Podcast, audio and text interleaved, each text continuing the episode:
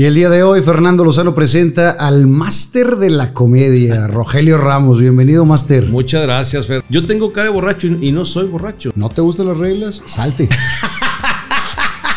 que te voy a decir una cosa, Fer. Fíjate esto, estoy contando cosas que nunca había contado. Para mí algo muy gacho. Yo creo que ha sido la, la etapa más pinchurriente de mi vida. No se rió ni una sola vez, ni una sonrisa, nada. Ninguna ciudad del país se consume tanta comedia como en Monterrey. Eres un Polo Polo Región 4, eres una pinche copia barata de Polo Polo. Cuando yo veo eso le digo, hombre, muchas gracias, cabrón. No sabes qué honor tan grande claro. que, que, tú consideres eso, ¿no? Pinche dolor horrible. Ah, no, no, no, no. No quiero ni recordar porque sí estuvo muy, muy feo esa, sí, esa parte. Sí, es que es igual que un dolor de parto. Pues yo creo que es más porque yo he tenido cuatro hijos y no me han dolido. Cuando tú hablas mal de los hombres, no pasa nada. Pero si tú hablas un chiste de las mujeres, se, ponen en contra. Entonces yo hablo de las mujeres poniendo a la mía, a mi mujer. Que un día me dijo, es que ni siquiera es suya. Pues, oh, que la chinga. Bueno, pues. Me gusta mucho el show de Oscar Burgos. Es el mismo hace 35 años, pero me gusta mucho el show. Es que se le olvida que ya lo platicó, güey. es el pinche problema, güey. Me mandan para abrir el show a Polo Polo que yo iba, que no me la creía de porque siempre lo admiré. tu ídolo. Sí, y él se portó un mamonzón porque... ¿Por qué terminó la última relación que tuviste? Me cortaron y me regresaron el anillo. ¿Pero por qué, cabrón? No, sé. No, no, no. Ah, chinga, no. Ahora resulta. Se fueron separando los caminos. No, no, no, no. Íbamos, para, íbamos para lugares diferentes. No, y, esa estuvo muy política. y me mandó a chingar mi madre.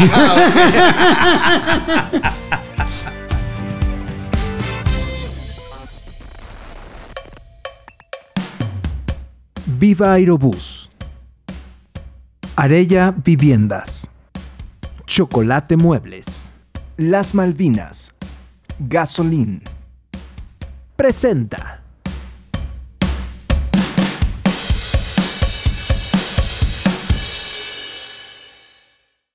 Y el día de hoy Fernando Lozano presenta al máster de la comedia, Rogelio Ramos. Bienvenido, máster. Muchas gracias, Fer. Hombre, pues qué gusto estar aquí y la verdad que he visto algunas entrevistas, está muy padre y el lugar está muy padre, hombre. Creo que ah. está así como chiquito, pero, está, cálido. está, muy bien. Y de hecho, cuando, cuando vienen los invitados, dice, güey, yo pensaba que estaba más grande. Sí. se ve pero no. No, no, es un cuartito. Aquí tienes todo, aquí tienes todo y está muy bien.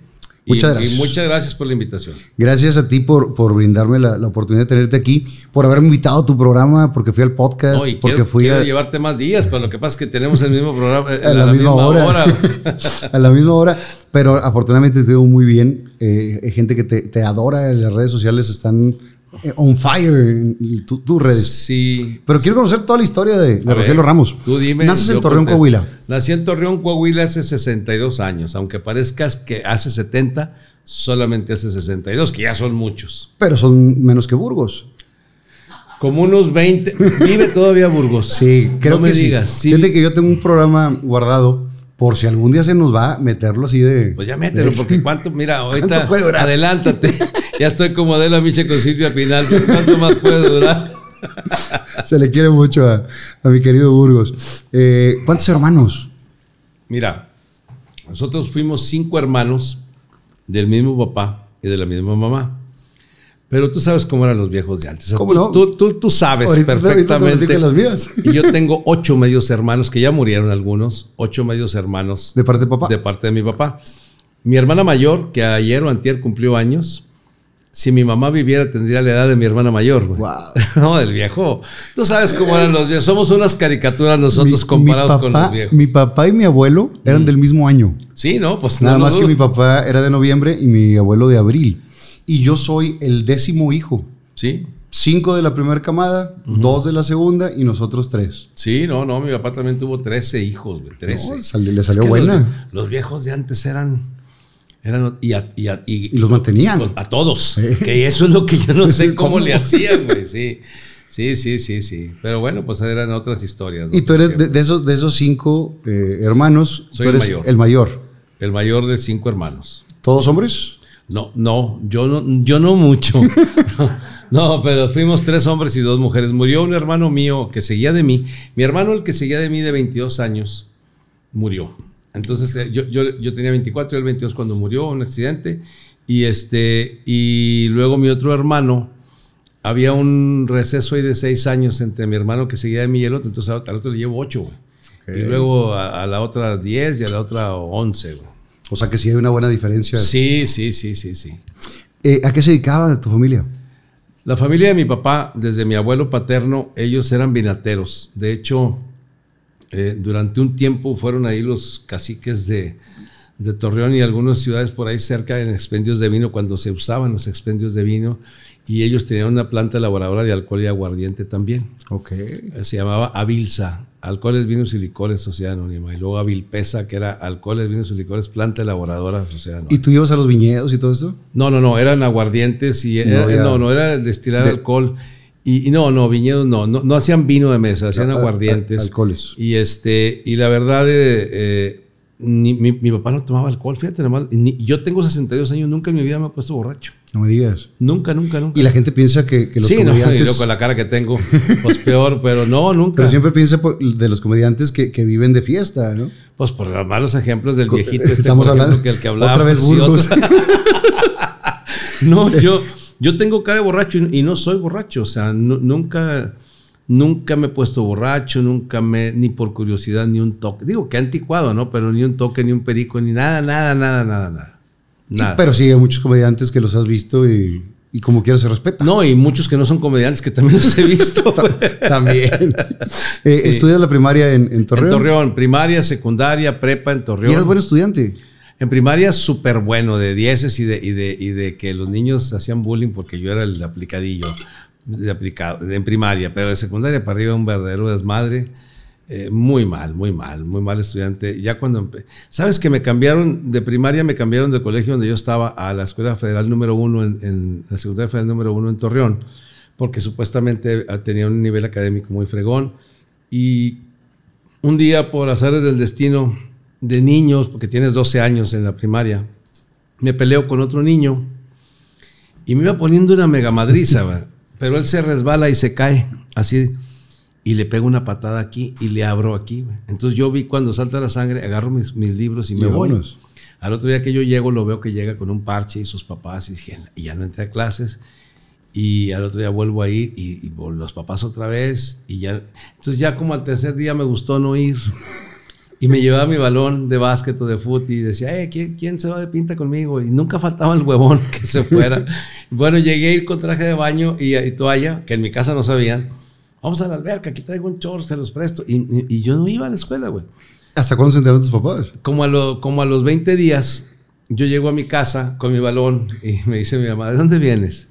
Y le digo, ¿cómo que? Yo fui ofendido, güey. ¿Cómo que de dónde? Pues de la escuela. Y madre, me pega un cachetadón, güey, aquí en la oreja que, ¡pi! Seas mentiroso que hablaron de la escuela y que no vas y que la madre, que estás expulsado y que vas a perder el año. Y ya te imaginas la broncona, ¿no? Y obviamente perdí el año. Y mi mamá, como castigo, según ella, porque los dos, entre mi mamá y mi papá, me regresan al colegio donde yo estaba antes, donde mis, mis compañeros llevan en segundo secundaria y yo tengo que entrar primero, güey. Cuando en sexto de primaria yo salgo con ellos muy aplicadito y luego regreso reprobado. Un año atrás. Eh, era una humillación, según mi mamá, pero no, porque eh, mis amigos eran los de Los grado y, y- los chicos y todo. Y de ahí para el Real fui un verdadero desmadre porque eh, nos dio a mis hermanos y a mí, por, por, por, por el ejemplo de mi papá, de ir a montar. Había en Torreón el 16 Sabo Regimiento de Caballería, en donde a la población civil le daban oportunidad, les prestaban los caballos y les enseñaban a montar y salto de obstáculos. Y fui y fue una adicción para mí. Los siguientes 15 años yo no pensaba en nada más que en caballos y en competir y en... y- ahorita, digo, me subo un caballo y le, le desmadro, la, le- le desmadro la columna vertebral y los riñones, pero fui, ya después fue la prepa... eh, eh, Pero, pero, espérame, ahí, ahí en secundaria y todo, digo, todos de chavitos tenemos una, una, pues una imagen que queremos seguir. Yo quiero ser doctor, yo quiero ser bombero. Tú, tú de chavito, ¿qué, qué pensabas que querías ser? No pensaba, o no me acuerdo. No me acuerdo. Mi mamá quería que fuera eh, cirujano plástico para que cuando... Eh, alivianara. alivianara a ella. no, pero a mí no se me da la medicina. Soy muy rajón para ver las heridas y la madre. Entonces, no, no me acuerdo. Pero cuando empiezo a, a la onda de equitación, yo quería hacer Jinete profesional. Sí, sí, sí, que no se podía, ¿no? Porque hay que tener mucha lana, ¿no? Pero yo quería, yo eso que eso me hubiera gustado ser de niño y todavía ahorita si hubiera podido pues, sería algo que me gustaría, ¿no? Es una pasión los caballos. Sí, sí. Ya no, obviamente me gusta, voy a las competencias, nos acabamos de juntar hace dos meses en Torreón, eh, la gente que montábamos en ese tiempo, los que entonces eran capitanes y ahorita son generales retirados y algunos civiles que, que iban pues ya todos rucones, y me tuve la osadía de subirme a un caballo bastante grande, el caballo para, que, para no torcerlo, y de andar ahí montando un ratito, pero pues no, obviamente ya no. Ya no es lo mismo. No, no, no, no, y aparte donde me quiebro la pata, te imaginas, pues quién trabaja, ¿no? O sea, esa es otra situación. Una de las cosas que, bueno, te caracterizan es la cantada. Sí. Ya no lo haces tanto como lo hacías sí, antes. Sí, sí, no, sí, sí, sí, sí. Canto en los shows, eh, eh, sobre todo en los shows donde estoy yo solo y, no tengo un límite de tiempo, me, aviento hora y media de comedia y luego si traen ganas y se quieren quedar, pues hasta que el cuerpo aguante de cantada. De, ¿Y cuándo empezaste con la cantada? ¿De chavito? Desde chavo, yo estuve en una rondalla, fíjate, en una rondalla en la ¿Se viste muy bonito? En la... Esos son los estudiantinas, güey. Pero también. Ah, rondalla, rondalla, rondalla. Sí, rondalla. Como la de Saltillo, sí. Sí, sí, que nomás en Saltillo se usan las rondallas en ningún lugar del mundo, del mundo, cabrón. Pero yo estaba en la rondalla de la Facultad de Leyes de la Universidad Autónoma de Coahuila, yo estando en secundaria, en prepa, era el más chavillo, güey. Y este, tocábamos la guitarra y cantábamos, y en esta noche clara, y, o sea, y dábamos serenato el 10 de mayo desde las 11 de la noche hasta las 6 de la mañana porque a todo el mundo nos tocaban dos gallos. Suegra y mamá o suegra y abuela, digo mamá y suegra y o abuela y mamá. Entonces, este, era, era padre que mi papá decía, puro hacerse pendejos. Pues sí, tenía razón. tenía Hablando de las estudiantinas, ¿nunca viste a Pedro Palacios vestido de, de estudiantina? No, me hubiera dado mucha risa. debe, debe, haber videos por ahí. Saludos a Pedro Palacios de los Tres Tristes Tigres. Pero sí él estuvo ahí en la, ¿cómo le llaman? En la no sé qué de, FIME. En la tuna. La tuna, la sí, tuna sí, de FIME. Y vestidos así bien bonitos también. Sí, sí, así como, como españoles de la conquista, ¿no? como juglares. Se veían, Una se cosa muy extraña. capa y, hasta la rodilla, el pantaloncito muy, muy, muy varonil y luego las medias. Oye, terminas la secundaria siendo desmadre que te bajaron el año y demás y te vas a la prepa. Sí. Y en la prepa ya empiezan los amores. Entonces, secundaria, fíjate que yo me casé la primera vez, tenía 19 años. Me, he casado, tres veces, güey. Sí, un poquito adelantado yo.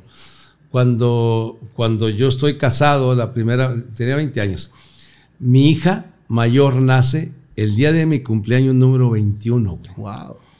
Yo me acuerdo perfecto. Sí, estaba un chavito, güey. Yo me acuerdo perfecto que me la dan y la agarro yo hacia mi hija y lo primero que pensé, dije, ay, cabrón, qué papá tan pendejo te tocó, cabrón. Me acuerdo perfecto.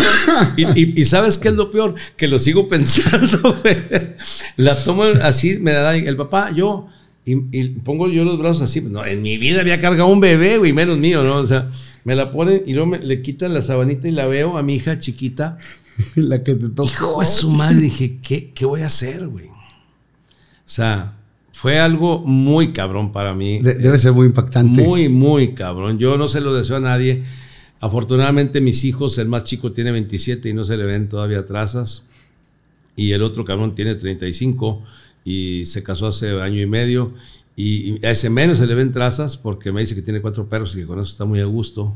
Él y mi nuera igual. Mi nuera piensa lo mismo que él no quieren tener hijos todavía, pues no sé, o si algún día quieran tener. Y mis dos hijas, bueno, sí, ellas ya tienen hijos, ya soy abuelo, tengo cuatro nietos. Qué chido. Pero, pero sí, este, eh, cuando yo, de chavillo, yo en secundaria tenía novia novia de, de, de, manita y de besito y de un beso y era puta, güey. Ya me, ya, me quería ir a desquitar yo a la regadera, cabrón, con un beso. pero, pero de los 12, 13 años, pues apenas está empezando ahí a, sí, a funcionar el, sí, negocio. Sí, fíjate que me acuerdo perfecto. Yo tenía una noviecilla cuando tenía 12 años. Silvia se llama, todavía vive, espero, yo no sé, no la, no la he vuelto a ver. Que debe ser una señora. Sí, sí.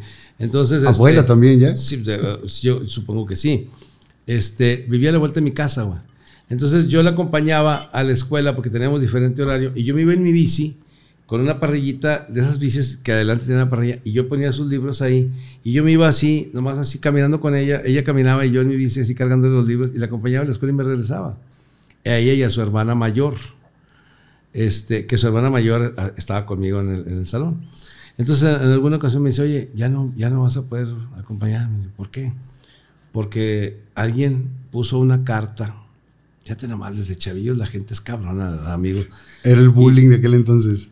Y le dijo a mi mamá que, firmaba por mí, supuestamente, y que todos los días yo la acompañaba a, ella y a su hermana, y que al cabo para las, para las dos tenías porque tenía yo dos huevos. Eso, le pusieron chavitos de 12 años, güey.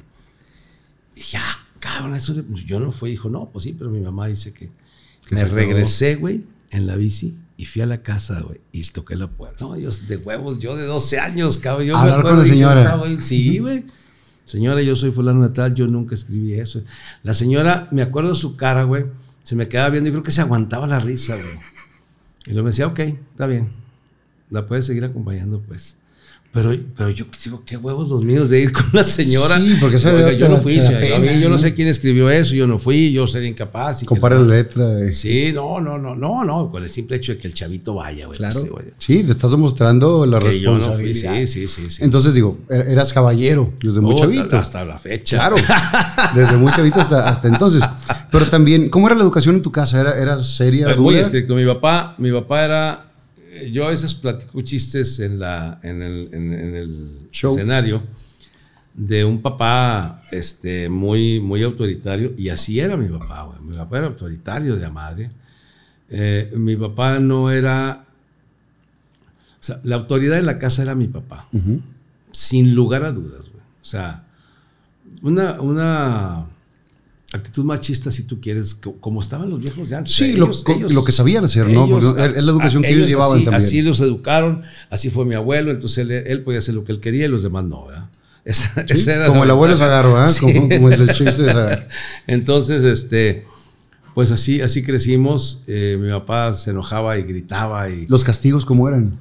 Fíjate que yo fui un chavo tranquilo, pues no pisteaba nunca di problemas de verdad. ni malas amistades, ni nada no, No, no, no. Rondalleros, que bolas de huevones que nomás están cantando sin Pero, no, pero no, pasaba nada. Y una educación estricta con mi papá. Eh, teníamos horario de llegada, güey. Cuando yo, te digo, yo me casó a los 20 años, 19, acabé, acabé de cumplir 20. Y están mis amigos y me dicen, no, pues vamos a una despedida de soltero, Rey, vamos a un table. Pues órale, pues. Había en Torreón. Sí, oh, chinga. Sí, este, y luego me hicimos un table, ok. Y entonces yo voy y le digo a mi papá, papá, este, porque yo vivía en casa de mi papá, ¿no? Ahorita vengo, ok. Ven para acá, a la una, ¿eh? Aquí te quiero. Le dije, no, es que es mi despedida de soltero y me vale madre. Yo, yo tenía que llegar a la una de la mañana, güey. Aunque ya te ibas a casar y todo. No, yo vivía en Ciudad Juárez, güey, porque, porque me fui a estudiar allá. Ok. Y regreso, pues porque pues, embarazada a mi novia. Y en, eh, y en, Ciudad Juárez me salía la disco a las 8 de la mañana para irme a clases. Pero pues ahí en la casa yo tenía que ir a huevo. Aquí a la una, ¿eh? Y lo me dijo, mire, ¿dónde, ¿ahí dónde vas a ir? Él me daba consejos como si él pensaba que nunca hubiera ido yo a uno, ¿verdad? No les gustas esas muchachas. Van por la lana. Este, no creas que están enamoradas de ti, ni mucho menos, ¿eh? Y no les des besos, no les des besos en la boca porque les, andas dando una chupada de rebote a todos los que están aquí. E, eso me dijo, güey. Siempre me acuerdo de eso, cabrón.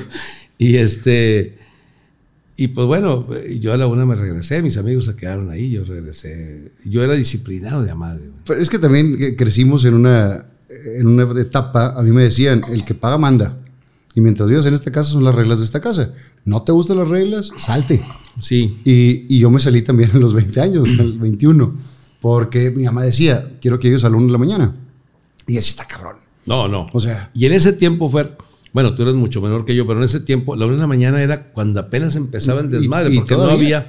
No, no, pero ahorita ya en algunos municipios a las 2 cierran. cierran y antes no había un horario de cierre, cerraban pues a la hora que se, iban todos. Y de ahí te ibas al menudo o a, los tacos y, no había un horario, ¿no? No, no, no estaba tan... Bueno, tampoco había tanta inseguridad, ¿no? podías andar en la calle sin problema. sin, ¿no? sin tanta bronca.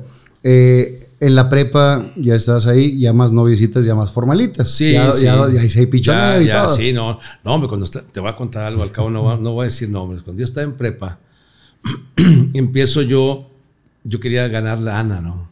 Y empiezo a vender, porque un cuate de, de los que iba a, la- a los caballos junto conmigo, era vendedor de enciclopedia británica, no sé si a ti te tocó, Sí, si claro. llegaste, enciclopedia y, y yo veía que pues ganaba lana y me dijo, pues métete aquí, güey, aquí no hay horario y puedes venderle a tus conocidos. Y me meto a enciclopedia británica. Y vendí varias hasta que se me acabaron los parientes y los amigos de mi papá. Yo pensaba que era un mandino, dije, puta, soy vendi vende de amar. Pues sí, se me acabaron los tíos y los amigos Y de mi papá y valió madre, ¿no? Pero en ese tiempo yo tenía, ¿qué edad tienes en la prepa? 18, 18, sí, por ahí. sí. Y yo tenía novia, pero había una señora que tenía 34 años, 35 en ese tiempo, guapísima en- dentro de, la- de las vendedoras también. Y a mí, y, y- y los viernes llevábamos guitarra, entonces yo cantaba y, y la señora, yo la veía y dije, bueno, pues qué onda.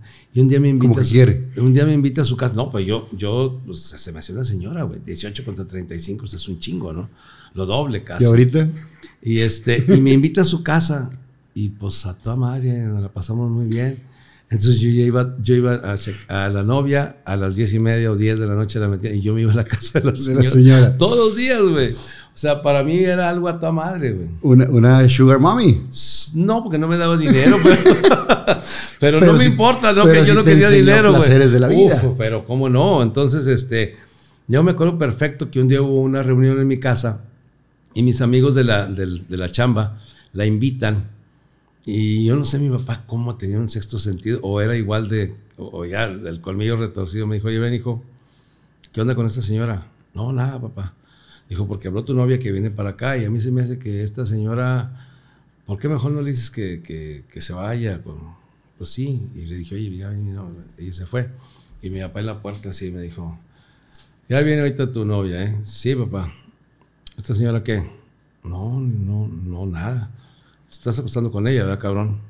Y yo se me fueron la sangre hasta los pies y yo, yo volteé a la amiga y luego me ¿qué tiene, güey? Está muy buena, ¿sí o no? y dije, sí. Ah, hijo, y lo dijo, pues está muy bien.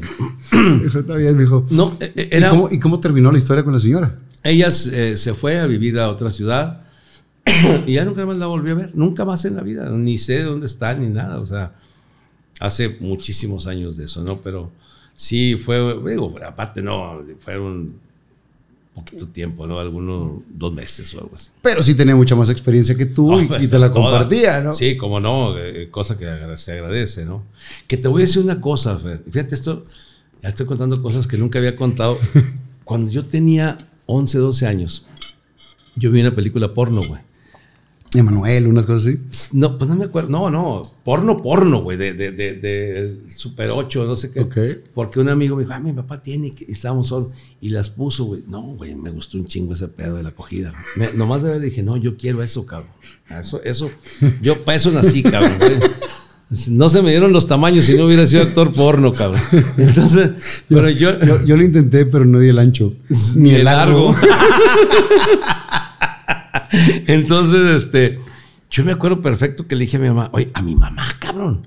Ni siquiera a mi papá, a mi mamá. Yo llevaba una relación muy a toda madre con los dos. Le digo, oye, mamá, fíjate que vi una película pelada. Le dije, una película pelada y están una pareja y, y este, pues, es un chavo con dos mujeres y la madre. Y, dijo mi mamá, "¿Y luego, no, pues me gustó de madre eso. Y yo tenía novia, me dijo, bueno, es que eso, eso no es la vida real, es una película. Para que. Sí, sí, sí.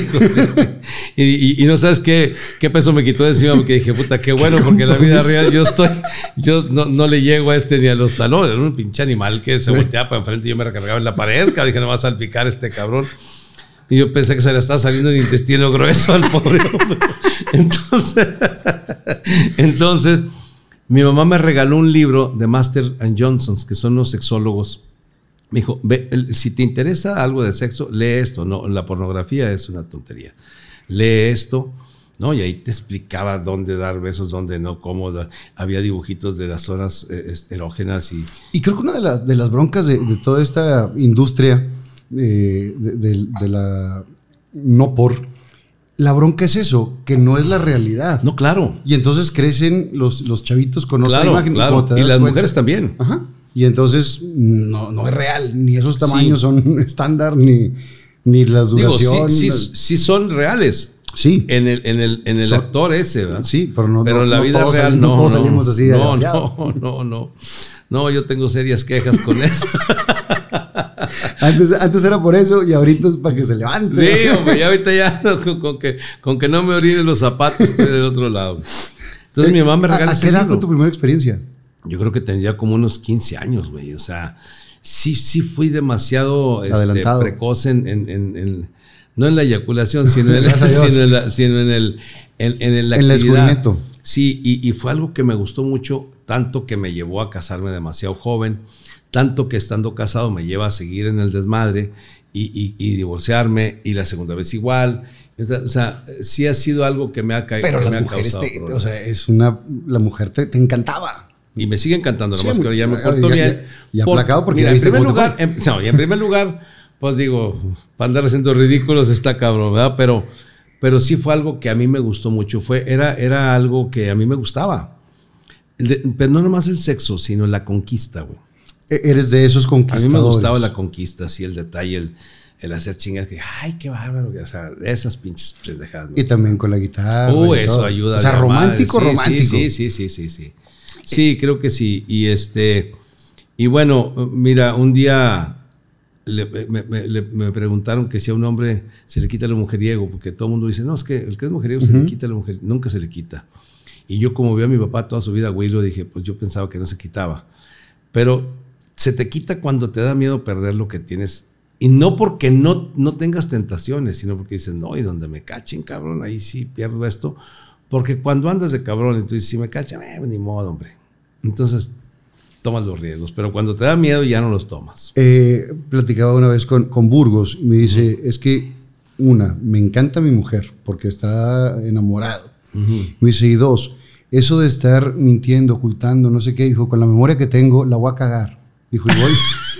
Porque le puedes preguntar algo ahorita y a los cinco minutos no se acuerda. Sí, eso, eso es un grave problema. Entonces, cuando, cuando estás así, te inventas una mentira y luego la tienes que cubrir con otra o con otra. Y eso, para ser infiel, tienes que tener muy buena memoria.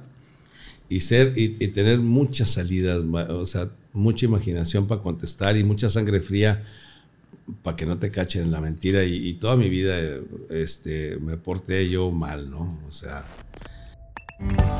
Compra ya tu casa en Natura Cerrada Arboledas. A tan solo 15 minutos del centro de Apodaca, este fraccionamiento cerrado te ofrece casas de una planta, de dos y tres recámaras, con cochera y reja al frente. Informes 8135-500-500. 8135-500-500. Natura, naturalmente cómodo para vivir. y bueno, pues bueno, fueron fueron cosas del pasado, ¿no? ¿Te vas después de la prepa a estudiar leyes? Leyes, estudio leyes en Torreón. Porque mis amigos estaban en la rondalla y yo me meto ahí, pero no, no, no. te se gustaba? No, no. Y luego me voy a Ciudad Juárez. Fíjate nomás qué pendejo, güey. Unas amigas mías se iban a estudiar a Guadalajara, eh, Administración de Empresas Turísticas. Y cuando llegan me dicen, hombre, fuimos a Guadalajara y se tomaron unas fotos. Y digo, ay, ¿y estas chavas? Fíjate nomás qué pendejo. ¿Cómo, cómo he tomado decisiones a lo pendejo sin, sin pensar realmente? Y estas chavas, no, pues van a ser mis compañeras. Puta, están buenísimas, güey. Y hombres no hay. Pues hay dos, pero son así medio gay. Ah, chinga, yo quiero estudiar eso porque nomás por ir con donde había viejas, güey. Fíjate Sí. qué pendejo, güey. Pero en ese momento te pendejo. mueve. Sí, claro. no. Y le digo a mi papá, papá, me quiero estudiar a Guadalajara. Ya no quiero estudiar leyes aquí, quiero estudiar a Guadalajara porque esta carrera está muy bien y que no sé qué y que, que la chingada y que... Pues, ¿qué carrera es, mijo? Pues que de administración de empresas turísticas y, y yo pues para irme con mis amigas, güey. ¿Y dónde me dijo mi papá? Ok, está bien. Y un día llega y me dice, oye, ¿sabes qué? Esta carrera que tú quieres también hay en Ciudad Juárez. Mi papá ya no estaba en, la- en las empresas vinícolas de su familia, era inspector federal de alcoholes, vinos y licores. Y tenía que ir a las vinaterías y, y- y plantas elaboradoras de aguardientes, whiskies, ¿verdad? Y tenía que ir a Ciudad Juárez porque había muchas plantas elaboradoras de whisky allá. Y dijo, pues aquí lo voy a traer más Y me dijo, ¿te vas a Juárez? Porque ya tengo varios amigos. Y, no, o sea, a mí la carrera me valía mal. Y dije, ya, ya me mandó a la chinga con, con lo de mis, con lo de las viejas estas de Guadalajara. Y pues no le puedo decir. Entonces me fui a Ciudad Juárez. Pen- y, y pensando yo, dije, no, esto no, no, no, no. Llego a Juárez, dije, no, no me gustó la ciudad. Dije, no, cabrón. A las tres semanas dije, puta, estoy en el paraíso.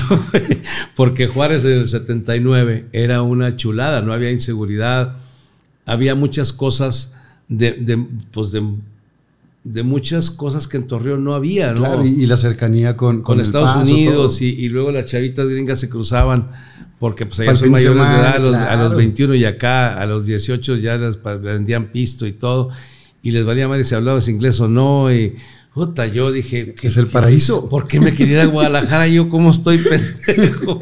Esto es lo que yo quiero para toda mi vida, ¿verdad? Eh, ¿Y cuándo fue la, la novia que tenías que embarazaste? Pues en, esa, en esa época me habla por teléfono un día.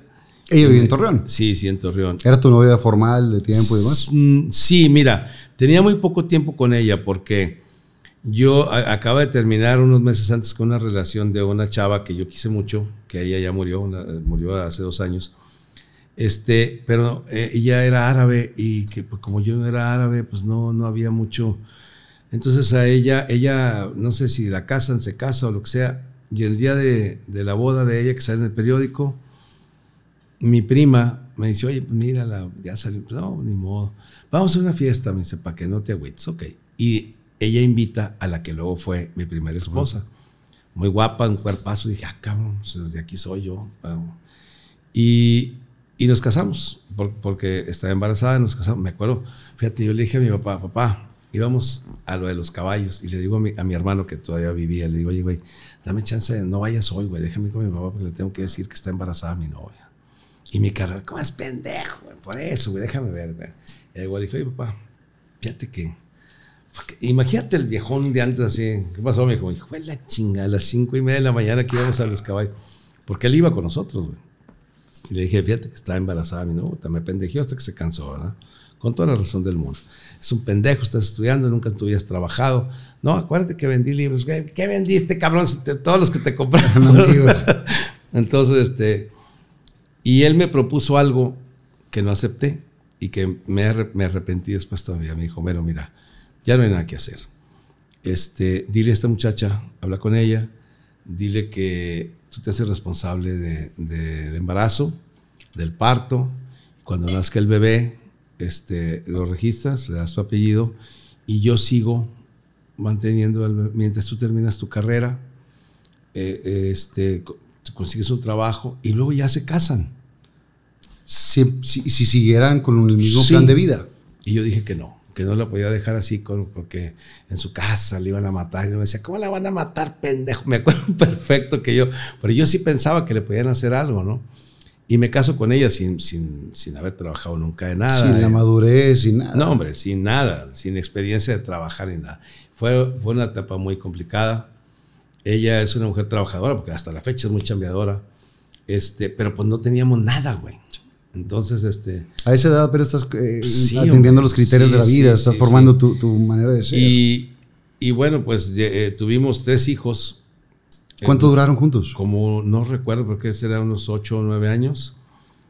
Un carácter muy, muy diferente de los dos, muy diferente. Desde el principio, pleitos y, y- y- y, eh, un carácter difícil de los dos, ¿no? Yo no dudo que ella sea buena persona con otra persona. No conmigo, no ni con- yo no con ella, porque no, era, era un desmadre, ¿no? Pero bueno, finalmente la mamá de mis tres hijos mayores. Y este, pues me divorcio. En- en- yo todavía no me dedicaba a esto de la comedia, güey. ¿Qué, qué hacías? Digo, ya, ya que, ya, ya que- Ya, te ya casas, era ¿qué vendedor, haces? sí, era, ya em- empiezo a agarrar chamba en ventas, porque pues yo, según yo, tenía experiencia porque había vendido cinco... ¿Te saliste de la escuela? Sí, obvio, güey. Me salgo de la escuela y empiezo a vender pendejada y media. Y eh, había un empresario aquí en Monterrey, eh, don Alfonso Salinas, que tenía una representación de, ¿te acuerdas de US, US, US Sanitary de México, que vendían eh, botes de basura y Ajá. eh, este, líquidos goteadores para los mijitos? Y tenía una representación en Torreón, una, una concesión.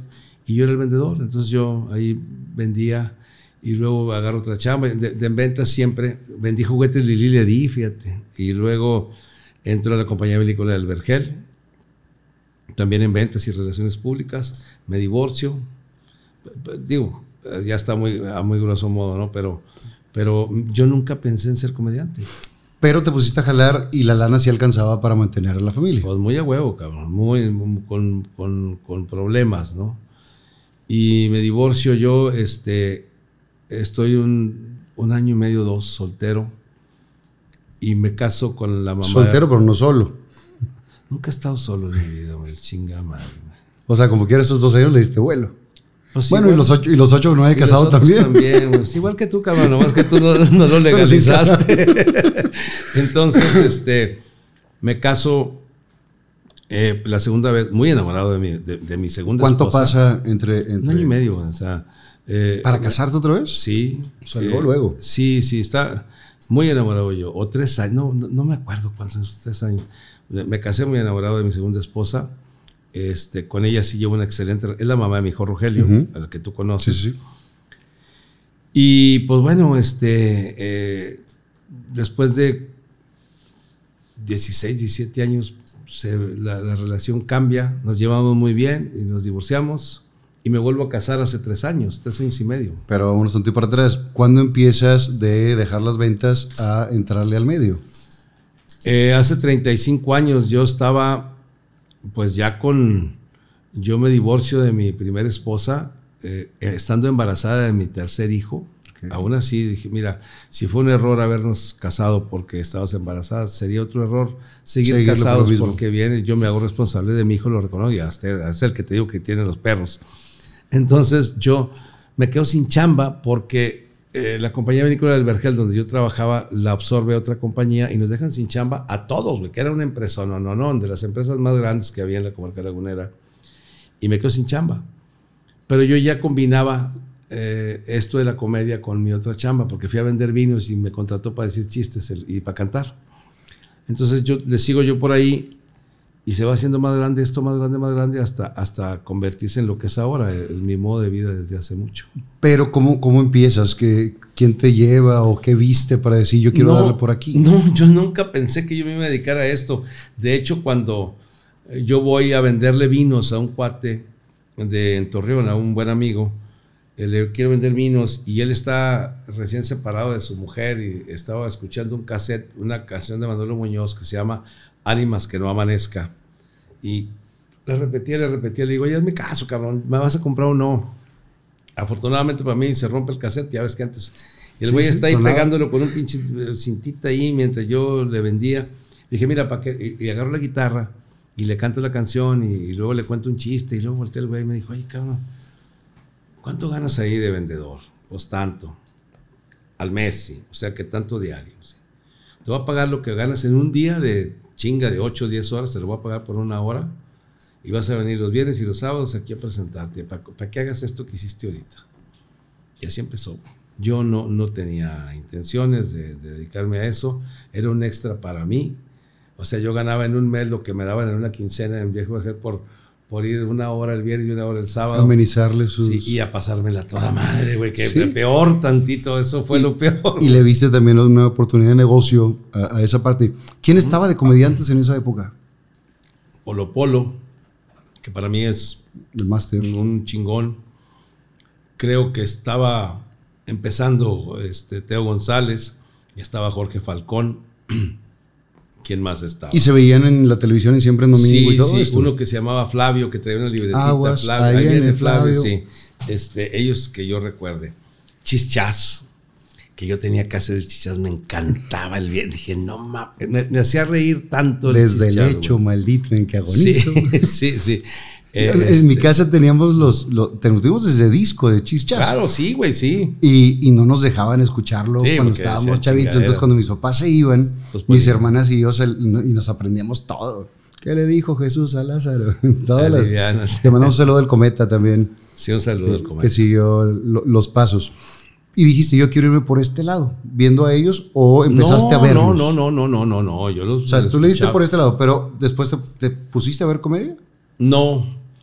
No, bueno, yo tenía los, los cassettes y luego los discos de Polo Polo, que para mí, yo veintitantos discos de Polo Polo y me los sabía de memoria, me los sigo sabiendo de memoria. Y este, y yo empecé en ese bar, en Torreón, ¿Cómo se llama el bar? Lams, ya, ya desapareció Lams, o sea, eh, que es Lams es que un borrego, un, un carnero. eh. Entonces, este, había otro bar en Torreón que se llamaba Mesón del Nazas, por el río Nazas, que está ahí. Iba Reyes, Show, Godines, a, ese, a esos Rufo. Entonces, yo, eh, un día llega el dueño del Mesón del Nazas a Lams, que era el lugar donde yo trabajaba, y me ve ahí y me dijo, ¿qué andas chambeando? Yo le digo, sí, pero yo pensé que me preguntaba que si en el escenario, pero él me preguntaba vendiendo vinos, porque también era mi cliente. Le digo, sí, vine a chambear. Ah, ok. Me dijo, siéntate, ve- vengo a ver un show que me, me invitó porque quiere trabajar allá conmigo. Un cuate que estaba antes de mí, que tocaba la guitarra, que hacía voces. Y yo me siento con él. Y luego me dijo, es muy bueno, fíjate, sí lo voy a, me lo voy a llevar a mi bar. Sí, pues está toda mal. Eh, y luego le digo, bueno, ya me voy porque tengo que chambear. Dijo, ¿a dónde vas, cabrón? Y- pero él nunca se imaginó que, yo iba a chambear de eso. Y cuando ya hago el show, me dice, no mames, güey, yo no sabía, también te llevo a ti al otro bar. Sí. Y, le digo yo a, mi amigo, al que me había, oye, güey, me están contratando de otro. Dijo, no, güey.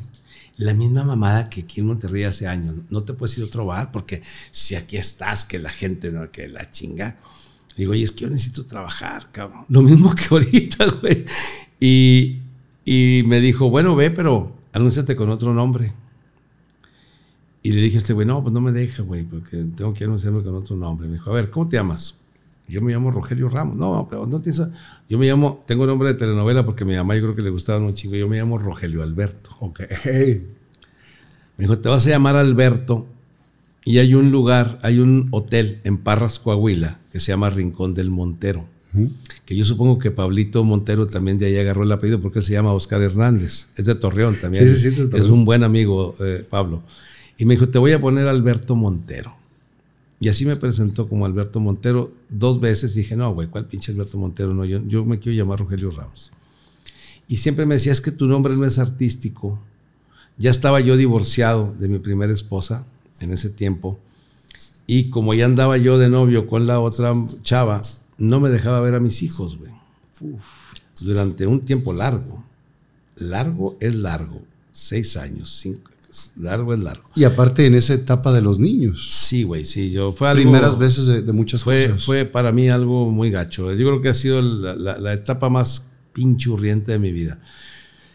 Y yo, yo, yo no quería cambiarme de nombre porque yo pensaba que nunca los iba a ver, que nunca los iba a volver a ver y que yo quería llamarme con mi nombre. Yo quería que me presentaran con mi nombre real para que si algún día ellos quisieran, supieran en dónde estaba. Fíjate, yo toda la telenovela quise, cabrón. Y no, entonces no acepté el cambio de nombre y yo seguí presentándome con mi nombre, donde me querían contratar y no me pusieran la traba de que no tengo nombre artístico, que ponte un nombre artístico, que la chingada.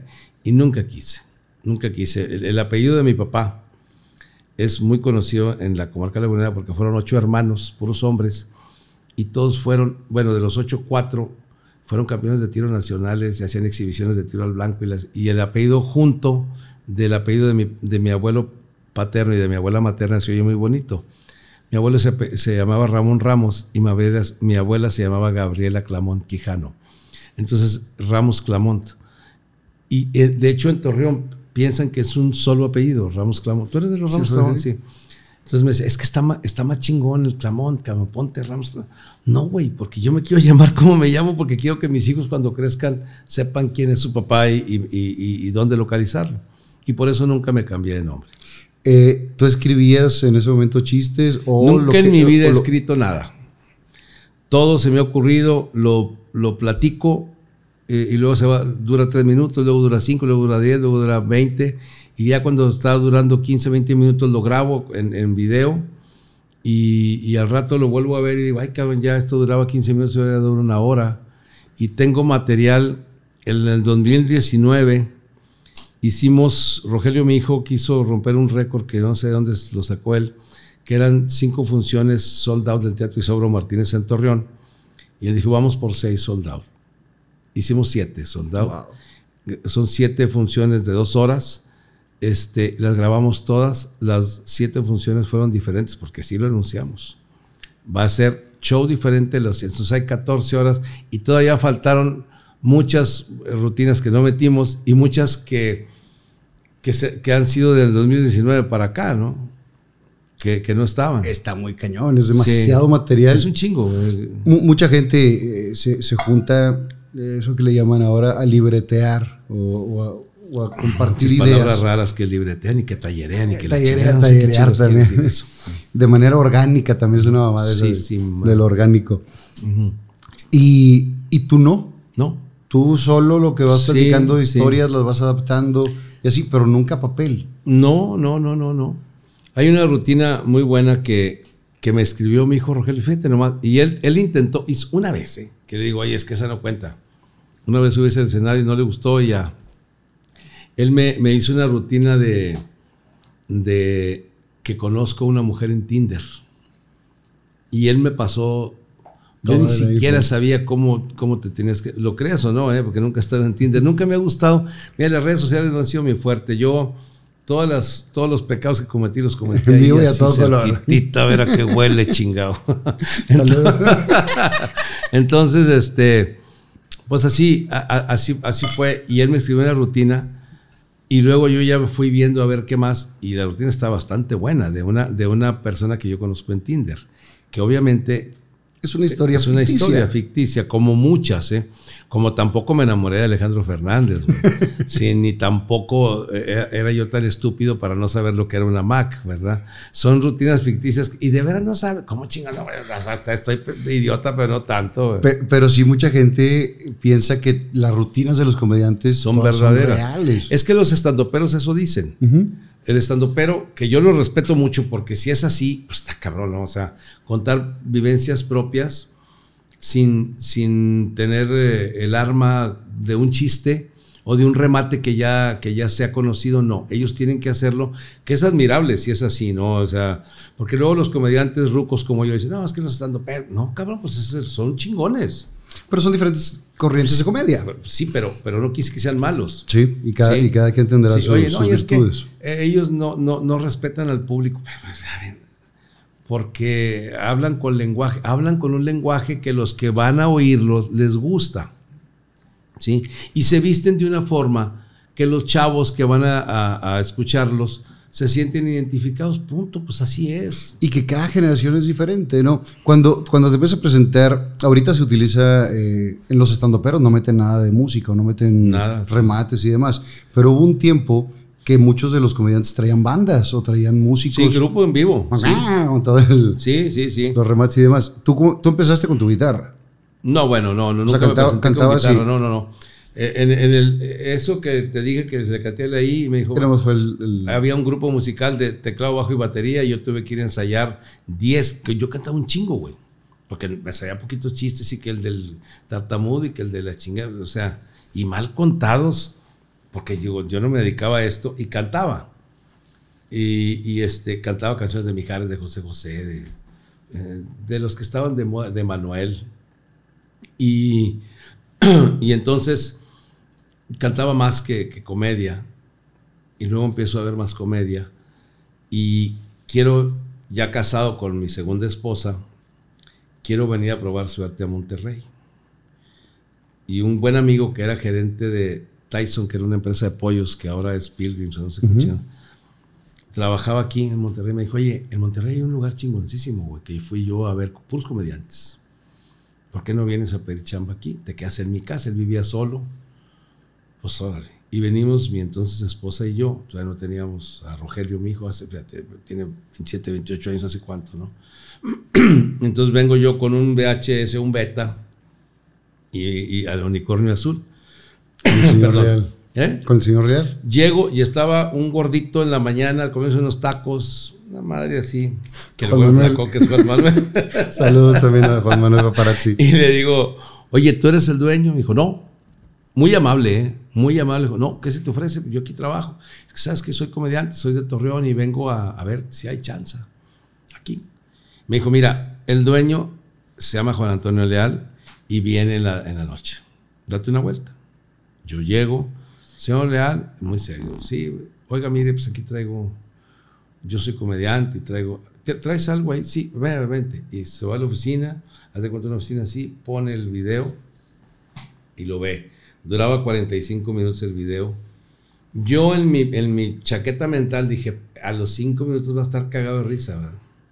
No se rió ni una sola vez, ni una sonrisa, nada. Vio los 45 minutos así, güey, y yo ya la- a los 20 decía, ya que lo quite para irme a la chingada, porque qué humillación, cabrón. Saca el video, me lo regresa y me dice, mira, eh, no, te falta, te falta mucho armar bien un show. Tu show no tiene ni pie ni cabeza.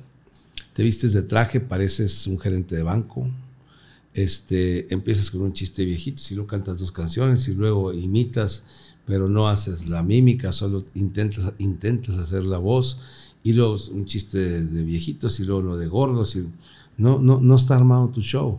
Y aparte cuando te tomen un video que te lo tomen bien, porque es un pasadero de gente aquí para todos lados, dije, putísima madre. Te partió la madre. Sí, me dijo, échale más ganas y vente en otro tiempo cuando tengas más nivel. Dijo, por lo pronto, baja, porque su oficina está ahí arriba. Te invito para que veas los comediantes que están aquí, para que veas más o menos cómo el nivel que queremos. Y yo bajo y se iba subiendo al escenario Héctor Salmarino. Y lo veo todo el show y volteó con mi entonces esposa y le dije, soy un pendejo por venir a querer trabajar aquí. Ve este cabrón, es un mon... eh, eh, y sigo y- pensando Y lo sigue siendo. que es Ojalá- de los ojalá que mejores pronto- comediantes que he visto en mi vida, güey. Ojalá que pronto le regrese la pasión y se ponga a hacer La show. semana pasada, hace 15 días lo tuve en mi programa, güey. Es un chingón. Es- Es, un chingón. Él y Lalo son unas pistolas. Ah, después de Héctor, se baja Héctor y dije yo, no, no mames, güey, estoy en la vil calle. Se sube Lalo, güey, dije, puta, güey. Y luego cierra Gilberto Glés. dije, no. Y yo haciendo imitaciones a lo pendejo, dije, no, güey. Le digo a mi, a mi esposa, dije, ¿sabes qué? Yo no debo de salir de Torreón. O sea, si en este barecito, porque era un, es un Sí, barecito, güey, con unas sillitas chingadas de ese tamaño que todas las tienes. de entonces. de piñata. Sí. Le digo, este barecito aquí en Monterrey se presentan estos cabrones. Imagínate la Ciudad de México. Puta, güey, no, le dije, ¿yo qué estoy haciendo? Yo no, yo no, déjame volver a conseguir chamba de ¿Te agüitaste? vendedor. Claro, güey. Yo dije, no, yo no sirvo para esto, güey. Porque mi nivel de comedia comparado con Lalo La Palma, con Héctor Salmarino y mi nivel de imitaciones con Gilberto Glés, es que me tocó la suerte de que me dijo, baja para que veas que hijo de su Y, y chingón". con cuadro estelar No, te, no, te mandan a ver no, a los Yankees. Quiero venir mañana a ver quién está. Al otro día Ramiro Alejandro, que tocaba El camaleón. instrumentos, un güey de 1.90, guapo de dije, putísima madre, ¿qué estoy haciendo yo aquí? Yo debo de, de irme a vender vinos a las cantinas, es lo que yo debo de hacer. Está el camaleón y quién más.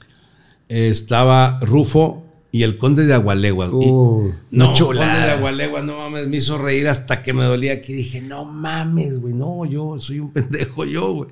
Nos regresamos a Torreón, yo con la idea de no volver y mi ex esposa con la idea de que no, claro que sí, la- lo, lo que debe hacer una pareja, ¿no? el apoyo. Apoyo. No, claro que sí, que sí, que sí eres bueno, que ármalo bien y volvemos. Y no, dije, ni madre. Yo, no- yo pensé nunca regresar, ¿eh? Eh, teníamos eh, un mes que habíamos venido aquí a Monterrey y suena el teléfono y el señor Leal. Rogelio Ramos, ¿sí? ¿Quién habla? Juan Antonio Leal. Ah, cabrón, del unicornio azul. Dígame usted, señor. Este, mira, voy a mandar un comediante a Piedras Negras, pero tuvo un problema. Y no tengo comediantes porque todos están ocupados. ¿Y tienes algo que hacer el fin de semana? No, nada. Me voy a arriesgar contigo. Vas a ir a trabajar al- a Piedras Negras, al Hotel Posada Rosa. Voy a trabajar, el viernes me va chingoncísimo. Y el sábado en la mañana la gerente dueña del hotel me habla y me dice, ¿se puede venir la semana que entra también? Dije, pues yo sí puedo, pero pues el unicornio es el que... Ah, no, ahorita vemos. John Leal, habla fulano y tal, aquí estoy. Oiga, este señor que me mandó, muy bien, ¿eh? Le estoy diciendo que quiero que repita la próxima semana. Sí, sí puede. Sí, aquí se lo paso. Que te fue muy bien. Sí, señor. Increíble. Sorprendido. No, me dice, ¿y puedes la otra semana? Sí. Bueno, pues regresa. ¿Y después de la otra semana qué tienes que hacer? Nada. Los próximos 40 años, nada. Pues luego vienes aquí a ver qué te vio esta señora que yo no vi. Y haces dos fines de semana aquí.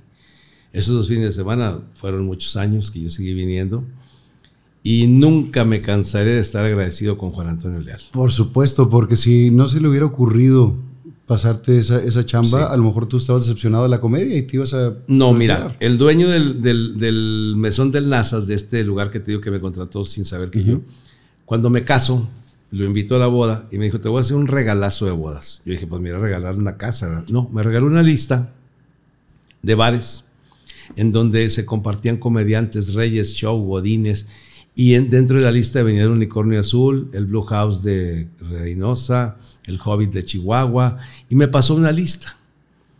Y él les habló y me recomendó. Entonces empecé a ir yo con una recomendación de un cuate dueño de un bar, ¿no? Que, que, que vale, digo, es, es, eh, no es lo mismo llegar a lo pendejo que llegar este, con una recomendación. Pero yo cuando fui al unicornio no había hablado todavía este cabrón. todavía no tenía la bendición. Y haces una temporada larga en unicornio ¿Cómo, ¿Cómo, decides ir cambiando o a quién le aprendiste para ir armando tu, tu show de, de, manera diferente? Yo creo que para mí la, la, influencia más grande ha sido Polo Polo, sin lugar a dudas. Hay gente que, que, que, que, lo, me lo dice como con ganas de hacerme sentir mal o de ofenderme. Eres un Polo Polo Región 4, eres una pinche copia barata de Polo Polo cuando yo veo eso le digo, hombre, muchas gracias, cabrón. No sabes qué honor tan grande claro. que, que, tú consideres eso, ¿no? Porque para mí Polo Polo ha sido el más chingón comediante, que logró muchísimo en su tiempo, el que más logró hasta antes de Franco Escamilla, porque hay que ser claros también que, es un monstruo también. Ya, ya no, no, ya logró muchísimo más que lo que ha logrado Polo Polo, Auditorio Nacional eh, eh, shows en Japón, en Holanda. Franco Escamilla es otro pedo, ¿no? Entonces, este, eh, para mí la influencia grande fue, fue Polo Polo y, y, tengo que reconocer que la comedia regia también fue, para mí fue influencia. Ver a Rufo en el escenario, puta madre, un, era el comediante de los comediantes. Bueno, sí, todos se reían. Estábamos a reír de lo que él hacía. Ver el manejo del escenario que tiene, que tenía y que sigue teniendo Héctor Salmarino. Ver cómo un comediante tan, tan blanco en su sentido del humor como Lauro La Palma hacía reír a 300 personas sin decir ni menso, cabrón. Yo decía, estos güeyes son magos, cabrón.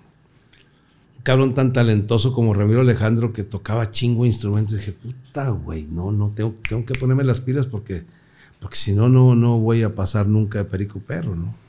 Y empiezas a romperla aquí en Monterrey haces temporada muchos sí, años. Sí, ¿Ibas pero, y venías? Sí, ¿O te viniste iba, a Monterrey? no, no, iba y venía y aparte para mí fue algo, eh, este, porque por ejemplo, cuando, cuando estaba San Marino, que yo soy de esa generación, San Marino, de La Palma, luego hay una generación donde viene los tres tristes tigres, la India Yuridia, Mike Salazar, yo ya no venía al unicornio, porque cuando las Torres Gemelas de Nueva York, uh -huh. el señor Leal dice que la situación está de la chingada y que nos va a rebajar el sueldo y que no sé qué, y a mí ya no me convenía venir. Y durante un chingo de años, pues yo creo que, o sea, él, él, pensaba que las torres se caían todos los días y durante muchos años siguió haciéndose güey pagando lo mismo y yo ya no, ya no me convenía venir. Y para mí hubo un parteaguas también porque un gran amigo, el doctor Raúl Domínguez de Torreón, eh, tenía contactos porque él era el presidente de la, del colegio de ginecólogos o de no sé qué chingos, climaterio y osteoporosis, y me contacta con laboratorios que, que hacían medicamentos para eso, y me llevan de gira durante años a todo el país, a Cuba, a Panamá, eh, con los laboratorios, hacer shows para ellos, y pagados súper bien. Yo decía, me vale madre que no me contraten en ningún bar, ¿no? Que, que, finalmente los bares de, de comedia en, en, Monterrey o en muchas partes de, de, la República sirven como un escaparate, porque la lana en todos pagan mal. Sí, en, en, ningún, los lugar, bares. en ningún lugar, Fer, en ninguna ciudad del país se consume tanta comedia como en Monterrey. No hay, ni en la Ciudad de México, tantos bares de comedia. No se acostumbra que las empresas, el Día de la Madre, el Día del Aniversario, el Día del Lleven Congreso, ni en ningún lado. O sea, casi esto fue moda de aquí y los y, y, yo mira yo sé que ahora ya hay muchas casas de comedia como las de Oscar Burgos este el Merequetengue las de Zagar el Unicornio Azul pero lo que sí debemos de estar todos los comediantes muy muy agradecidos que Juan Antonio Leal eh, en el Unicornio Azul no solo nos daba chamba y te exponía ahí para que te vieran. Y aunque la comisión que te cobraba era una pinche comisión sota, pero él fue el que fue, tuvo la idea de vender shows a las empresas. Y todos los comediantes de ahora que trabajamos en ese tiempo debemos estar agradecidos. Y los que ni siquiera conocen el unicornio azul y nunca se han, han pisado ahí, están recogiendo, están cosechando lo que Juan Antonio Leal hizo de vender los shows en las empresas. ¿no? Definitivamente. Y, y- y mi agradecimiento, siempre lo digo, ¿eh? mi agradecimiento, pero 100% a Juan Antonio Leal, porque para mí fue algo a toda madre venir a Monterrey y que el unicornio vendiera shows. Y, y mira que yo no tuve tantos shows con unicornio azul privados. En ese tiempo estaban de moda los paparazzis y acapara- acaparaban todos los pinches este, shows. Digo, también lo vendía Juan Manuel, entonces él levantaba el teléfono. Ah, no Bueno, cierto. No, no le levantes falso a Juan Manuel, la que contestaba era Malú. Sí. No, pero ellos acaparaban. Y, y- y luego vino Mike y, y la sí, India. porque se ponen, se ponen como modas, ¿no? Sí, y yo en ese tiempo yo dejé de venir. Yo no conocía a la India, ni a Franco, ni a Mike. Cuando yo vengo, eh, este, está antes que yo Mike Salazar, me subo al escenario, y, y él se acuerda perfecto, porque se baja Mike Salazar y me subo yo y digo, antes se va bajando, yo, ¿cómo te llamas, güey? Y volteé y me dijo, Mike Salazar. Le dije, no mames, güey, nos vas a dejar sin chamba a todos, güey. Qué bueno eres. Se lo digo por micrófono. Y él, se, gracias, y se va. Y dije, Que haber sido un piropazo para él también. no lo sé, pero para, para mí fue, dije, este cabrón baila. Era cuando traía lo de la zumba. La zumba. Dije, no mames, güey. O sea, yo sigo viviendo aquí y sigo siendo un pendejo anticuado, cabrón. Y luego escucho a Franco Escamilla, dije, a la chinga. Y a la India Yuridia dije, no mames, güey. O sea, Otra generación. sí, buenísimos todos, güey. Pero, pero para todos hay chamba y para todos hay público. Sí, sí, sí, sí. Master, salud. Salud, salud. Les quiero recomendar que visiten la Matriarca Antojería. Tienen una gran variedad de comida mexicana. Puedes encontrar tacos con costra de queso, nachos, empanadas, antojitos mexicanos, quecas, tan pequeña, enchiladas suizas y mucho más.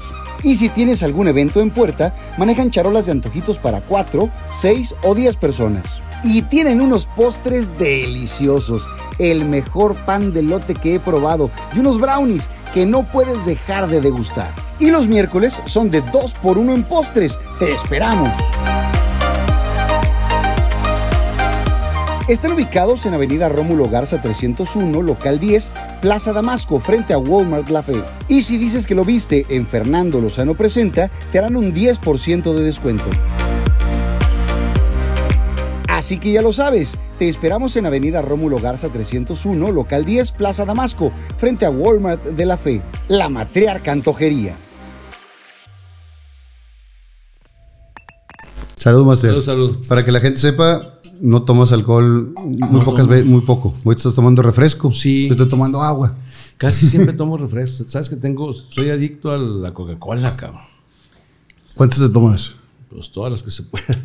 Ya ¿Y no hay problemas de azúcar ni nada? No, no, de azúcar no. Pero desde los 26 años hasta el 2019, 2018, piedras en los riñones, un chingo, dolorosas de a madre. Y me operaron, me sacaron un pinche cerro de cascajo. Dos, dos carretillas. chingo de piedras. Y, y he bajado un poco el consumo de Coca-Cola. Y afortunadamente me dijo el doctor que, que eh, las, de las pocas ventajas que se tienen a estar ruco es que a cierta edad ya no, ya no produces eh, las piedras, cosa que puta madre. Yo tuve nada más una vez en mi vida y es la cosa más No, no, espantosa. no, no, no, un dolor de la chica. No, no, no, no, no. Y sientes. Yo ese día no se lo deseo ni a mis peores haters. Les deseo un, un do- un dolor como, como el de las piedras de riñón. Y la mía nada más fue una piedrita, pero baja por, por la uretra. Sí, se sí, atora en el. En el uretero y es Hijo un desmadre. su sí, madre. sí, sí, sí. No me operaron, Y nada más me como pusieron. un cadillo, güey, con Sí. picos por todos lados y Sí, sangre. es un pinche dolor horrible. Ah, no, no, no, no. No quiero ni recordar porque sí estuvo muy, muy feo esa, Sí, esa parte. dice, es que es igual que un dolor de parto. Pues yo creo que es más, porque yo he tenido cuatro hijos y no me han dolido. Cuando, cuando empiezas en esta etapa de, de unicornio y que empiezas a venir más, empiezas a ver todos los demás comediantes, ¿quién te echó la mano? ¿Quién, quién te, te arropó? Nos juntábamos Edmundo Miller, que acabó siendo mi compadre, su hija es mi ahijada de bautizo. Memo Galván, Sí. de San Luis Potosí. Y yo, que los tres éramos foráneos. Porque los regios, cosa que les admiro, son muy unidos entre ellos y, y se apoyan mucho. Y en ese tiempo, pues nosotros éramos los de fuera, ¿no? Y y no que nos mandaran la chingada, pero no nos incluían tanto. Y, que aparte ustedes venían el fin de semana y ellos a lo mejor Sí, se juntaban sí, entre sí, semanas, se juntaban los lunes, ¿no? Sí, sí. Hubo una vez un, un, un show en el Teatro de la Anda que se llamaba Común, Comediantes Unidos de Monterrey, La Bala, Chichas, Al Marino, La, la Palma, y a nosotros ni nos invitaron, nosotros fuimos a verlos de público. Este, y en ese tiempo se juntaba Sergio Mejorado con nosotros, que era bajista del Unicornio Azul, y se juntaba con nosotros y, y- y hicimos muy buena amistad. Después del show nos íbamos al Palax en la madrugada y todo el día estaba, andamos, íbamos a comer y al cine y la madre, porque pues andábamos juntos, ¿no? Ahorita te voy a platicar, no aquí, ya fuera, una de, de mejorado y mía, porque también fue eh, muy amigo mío, es muy amigo. No nos juntamos tanto porque ahorita está jalando también de. Ya de madre, le ha ido muy bien a Checo, muy bien. Pero nos íbamos de borracheras muchas veces. Te voy a platicar una muy buena de mejorado para cuando lo veas, se la recuerdes. Es muy, muy bonita historia. Eh, ¿Se juntaban entonces ustedes? ¿Se echaban la mano entre ustedes? Sí. ¿Y de los de aquí a quién la aprendías? Para mí, te digo, este... La, ver- la influencia de. Polo Polo y, y acá y San de- Marino. De, San Marino, que para mí, eh, de los mejores comediantes que he visto de verdad, Héctor San Marino en el escenario chingón. Pero yo no venía mucho y yo dejé de venir años aquí a Monterrey. Pero en la primera época eh, sí, sí convivías más con, con todos ellos. Sí, sí, convivía mucho con, te digo, con Sergio Mejorado, que es de aquí de, de Monterrey. Me- y luego teníamos un amigo, híjole, no recuerdo cómo se llama, que nos invitaba a una quinta, Fernando Castillo, Fernando Castillo. y el licenciado, Castillo. Íbamos a su quinta, iba Godínez, Burgos, Alguna vez llegué a yo a- también al futbolito y todo sí, eso. al se- se fútbol, bueno. Carmona iba también, Sí. este, eh, Héctor Salmarino, Godínez, La Bala, pues todos. En ese tiempo iba Jorge Lizondo y Gaby, que estaban casados en ese tiempo. Este, y nos juntábamos ahí con ellos, convivía. Esas fiestas eran eternas, esos lunes. Sí, sí, sí, sí, sí, cabrón, güey. Sí, a toda madre. Bu- Burgos también de repente. Ay, Che Burgos andaba en la loquera en ese tiempo. Muy, Muy pesado. cabrón, güey, muy cabrón. Muy pesado. Sí. Y, y también todos lo trataron de ayudar, pero hasta que no tocó fondo no entendió. Pero fíjate que hay, hay una, hay una situación con Burgos. Es la única persona que yo conozco que ha andado en ese ambiente tan cabrón que siempre me cayó bien, güey. Nunca tuvo una, un cambio de carácter agresivo, que fuera cabrón. que- nunca, güey. Siempre igual de simpático, siempre igual Yo, a yo le dije, es, eres el único güey con un ángel impresionante porque todos te quieren.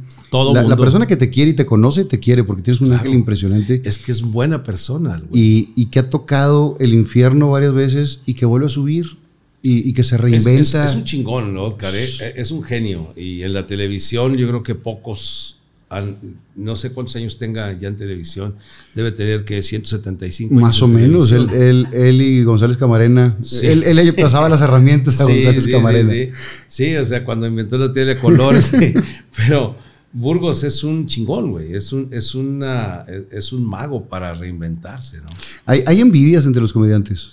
Supongo que sí, yo no, no, no lo he sentido yo, ni le tengo envidia a nadie, y, y no sé si alguien me tenga, que no tendría de qué tenerme envidia a nadie, pero debe, debe de haber, ¿no? O sea, como en todas las chambas, ¿no? En esa etapa donde empiezas a venir y demás, ¿cómo está tu vida personal? Porque pues, te casas otra vez. Sí, muy bien, eh, estaba muy bien. Rogelio, mi hijo, no, no nacía aún, eh, nace cuando yo estoy viniendo para, para estas, eh, para las presentaciones aquí, y estaba todo a toda madre, eh, pero luego... ¿Cuándo se empieza a enfriar esa relación? Pues cuando empiezo yo otra vez de cabrón, pues así, así es la vida, hombre, es chinga, pues qué te digo, güey. No, no entendiste de la No, primera no vez haber entendido, güey. Si entendí ahorita porque estoy viejo, cabrón. y repetiste otra vez los mismos patrones. Sí, sí, hombre, pues eso me ha causado problemas siempre. Ahora estoy muy tranquilo en una relación chingona. Tengo la enorme fortuna de, estar casado con una mujer sumamente inteligente y con un sentido del humor chingoncísimo, güey. Porque la, la verdad no es celosa, no chinga, no, no molesta, no, escucha mis chistes y es la primera que se ríe. Eh, yo, hay, hay, hay situaciones que yo nunca voy a olvidar y siempre valoro.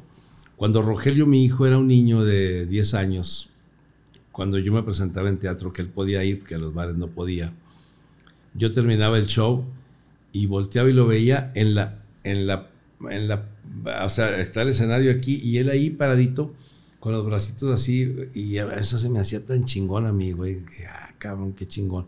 Y ahora, que ahora es mi manager, ¿no? No me recibe con los ojos abiertos, pero me recibe con las cuentas a toda madre. es mucho mejor ahora. No, no, mucho mejor, pero sí diferente.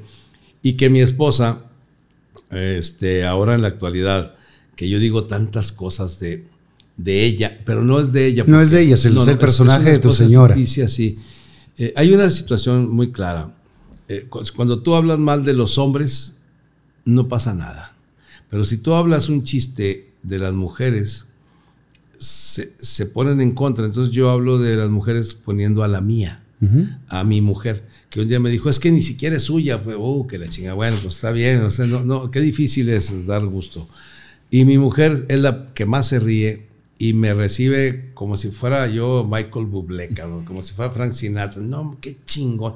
Habiendo dicho pendejada y media, de una de, ella y voltean y la ven y la madre y ella le vale madre no es una mujer muy inteligente es una mujer que a diferencia mía eh, se cuida eh, está en, buena forma está es una mujer guapa es una mujer que, hace ejercicio que no come chingaderas que no toma refresco entonces cómo, ¿cómo la conoces bueno yo conocí a su hermano desde hace muchos años no teníamos amigos en común y en una ocasión la vuelvo a ver. Yo este, estaba en el ella estaba separada y yo en el proceso de y le tiro la onda y obviamente me manda la chingada, este, pero yo sigo insistiendo porque eso sí, talón he sido muy cabrón, talón cabrón. si, no es, si no es por guapo, es por insistencia. Sí, sí, yo el, el no ya lo tengo, ahora voy por el A como chingas, ándale pues. ¿Y, te la presenta tu, no, no, No, digo, yo, yo, yo, yo, la conocí, yo conocía a su familia, pero eh, yo la había dejado de ver por años y la vuelvo a ver en un show en Torreón, donde ella va con unas amistades, y la vuelvo a ver. Entonces yo de ahí, pues sigo la relación y digo, primero así nomás y luego ya que me entero que ya está... Está, libre. pero como pinche perro me lanzo, güey, ¿sí? ¿Y le batallaste? No, mira, es que había una relación ahí de, que nos conocíamos y, y es la, eh, eh, la, única vez que he estado convencido que a lo mejor una, una, si a una mujer le haces reír, algo, algo está bien. Porque siempre te dicen, a una mujer hazle reír, les gustan los hombres que las hagan reír. Y yo nunca he estado de acuerdo con eso, porque si tú haces un, una encuesta, ¿quién les gusta más? William Levy o Capulina, pues va a ganar William Levy, ¿verdad? y yo le doy más el tipo a Capulina, que es para acabarle de chingar, ¿no? Entonces yo le hacía reír y todo, y nos llevábamos bien. Y creo que no, no, no fue, no, no le batallé mucho así de que puta que. No, porque pues ella estaba libre y pues, bueno, pues nada más era cuestión de. Conquistarla, igual. Igual, detallazos yo, güey. O sea, un día, o sea, yo me acuerdo que, hijo de la chinga. Siempre he tenido. Un día nos, se enojó conmigo, yo estaba en Querétaro, güey. Y me colgó el teléfono. Y le vuelvo a hablar y ya me había bloqueado, güey chinga, di show en Querétaro, eh, era viernes y sábado. En la mañana me vine manejando de Querétaro para acá, güey. Y nomás para verle y contestarle y luego me regresé. Y otra vez. Es un gran detalle. Puta, ¿cómo no, güey? Yo creo que debe haber dicho, puta, sí le interesa al güey que, sí, no, no, no, yo, no, no, no, más está chingando, se le está haciendo bien. O sea, es que una vez yo, yo regalé, porque también era así de, de hacer regalos originales, una lechuga. Porque todos regalan flores. Sí. Pues una lechuga, para, para hacer. Y, funcionó en su momento, ¿no? Una lechuga. Una lechuga. Y, y, a otra también le dio un anillo de promesa hace muchos años, adentro de un Kinder sorpresa. Ah, qué chingón. Entonces era un pedo abrir sí, el sí, Kinder sí, y luego meter. Eh, fue un pedo. Pero sí, me gusta también esa parte de, de la conquista. Y ¿El anillo de promesa qué le prometías, güey? Pues seguir unos años con ella. Ah, sí. Porque un día, un día mi hermano, es que tengo un hermano que él debió haber sido el comediante me dicen, mira, güey, las mujeres, ¿qué, qué pinche misógino? Es, es, es comedia, es chiste, es, es chiste. Es muy machista lo que voy a decir. A las, mujeres, a las mujeres y a los carros les das una anilla y dejan de joder un año, un año y medio. esa era, esa era la, la, idea, pero tronamos después de eso. ¿Cómo, eh, cómo ha cambiado la comedia? Porque estás hablando de, de esto. Muy, de, muy de cabrón. cuando empezaste que podías hablar de, De cualquier tema sin ninguna todo. bronca, eh, ahora que todo está tan sensible en, en las redes y que toda la gente se lo puede tomar personal. Eh, vino Marisol Vázquez y ese día estaba gripada, como puede ser. Está el clima, está fresco aquí y la señora se sonó dos o tres veces la nariz, estaba medio mormada y la gente, ¿por qué vas? Y no sé qué. Le dije, a ver, no tenía COVID porque era, traía prueba negativa. Había quedado conmigo. Qué bueno que tuvo la. eh, digo, coordinar agendas no es fácil No, por no, la no. chamba de todos ustedes. Y digo, si a mí no me molesta que la señora se suene la nariz, y es lo más normal porque todos hemos ido a una chamba gripados. ¿Por qué se ofenden? Pero cada quien se lo toma personal.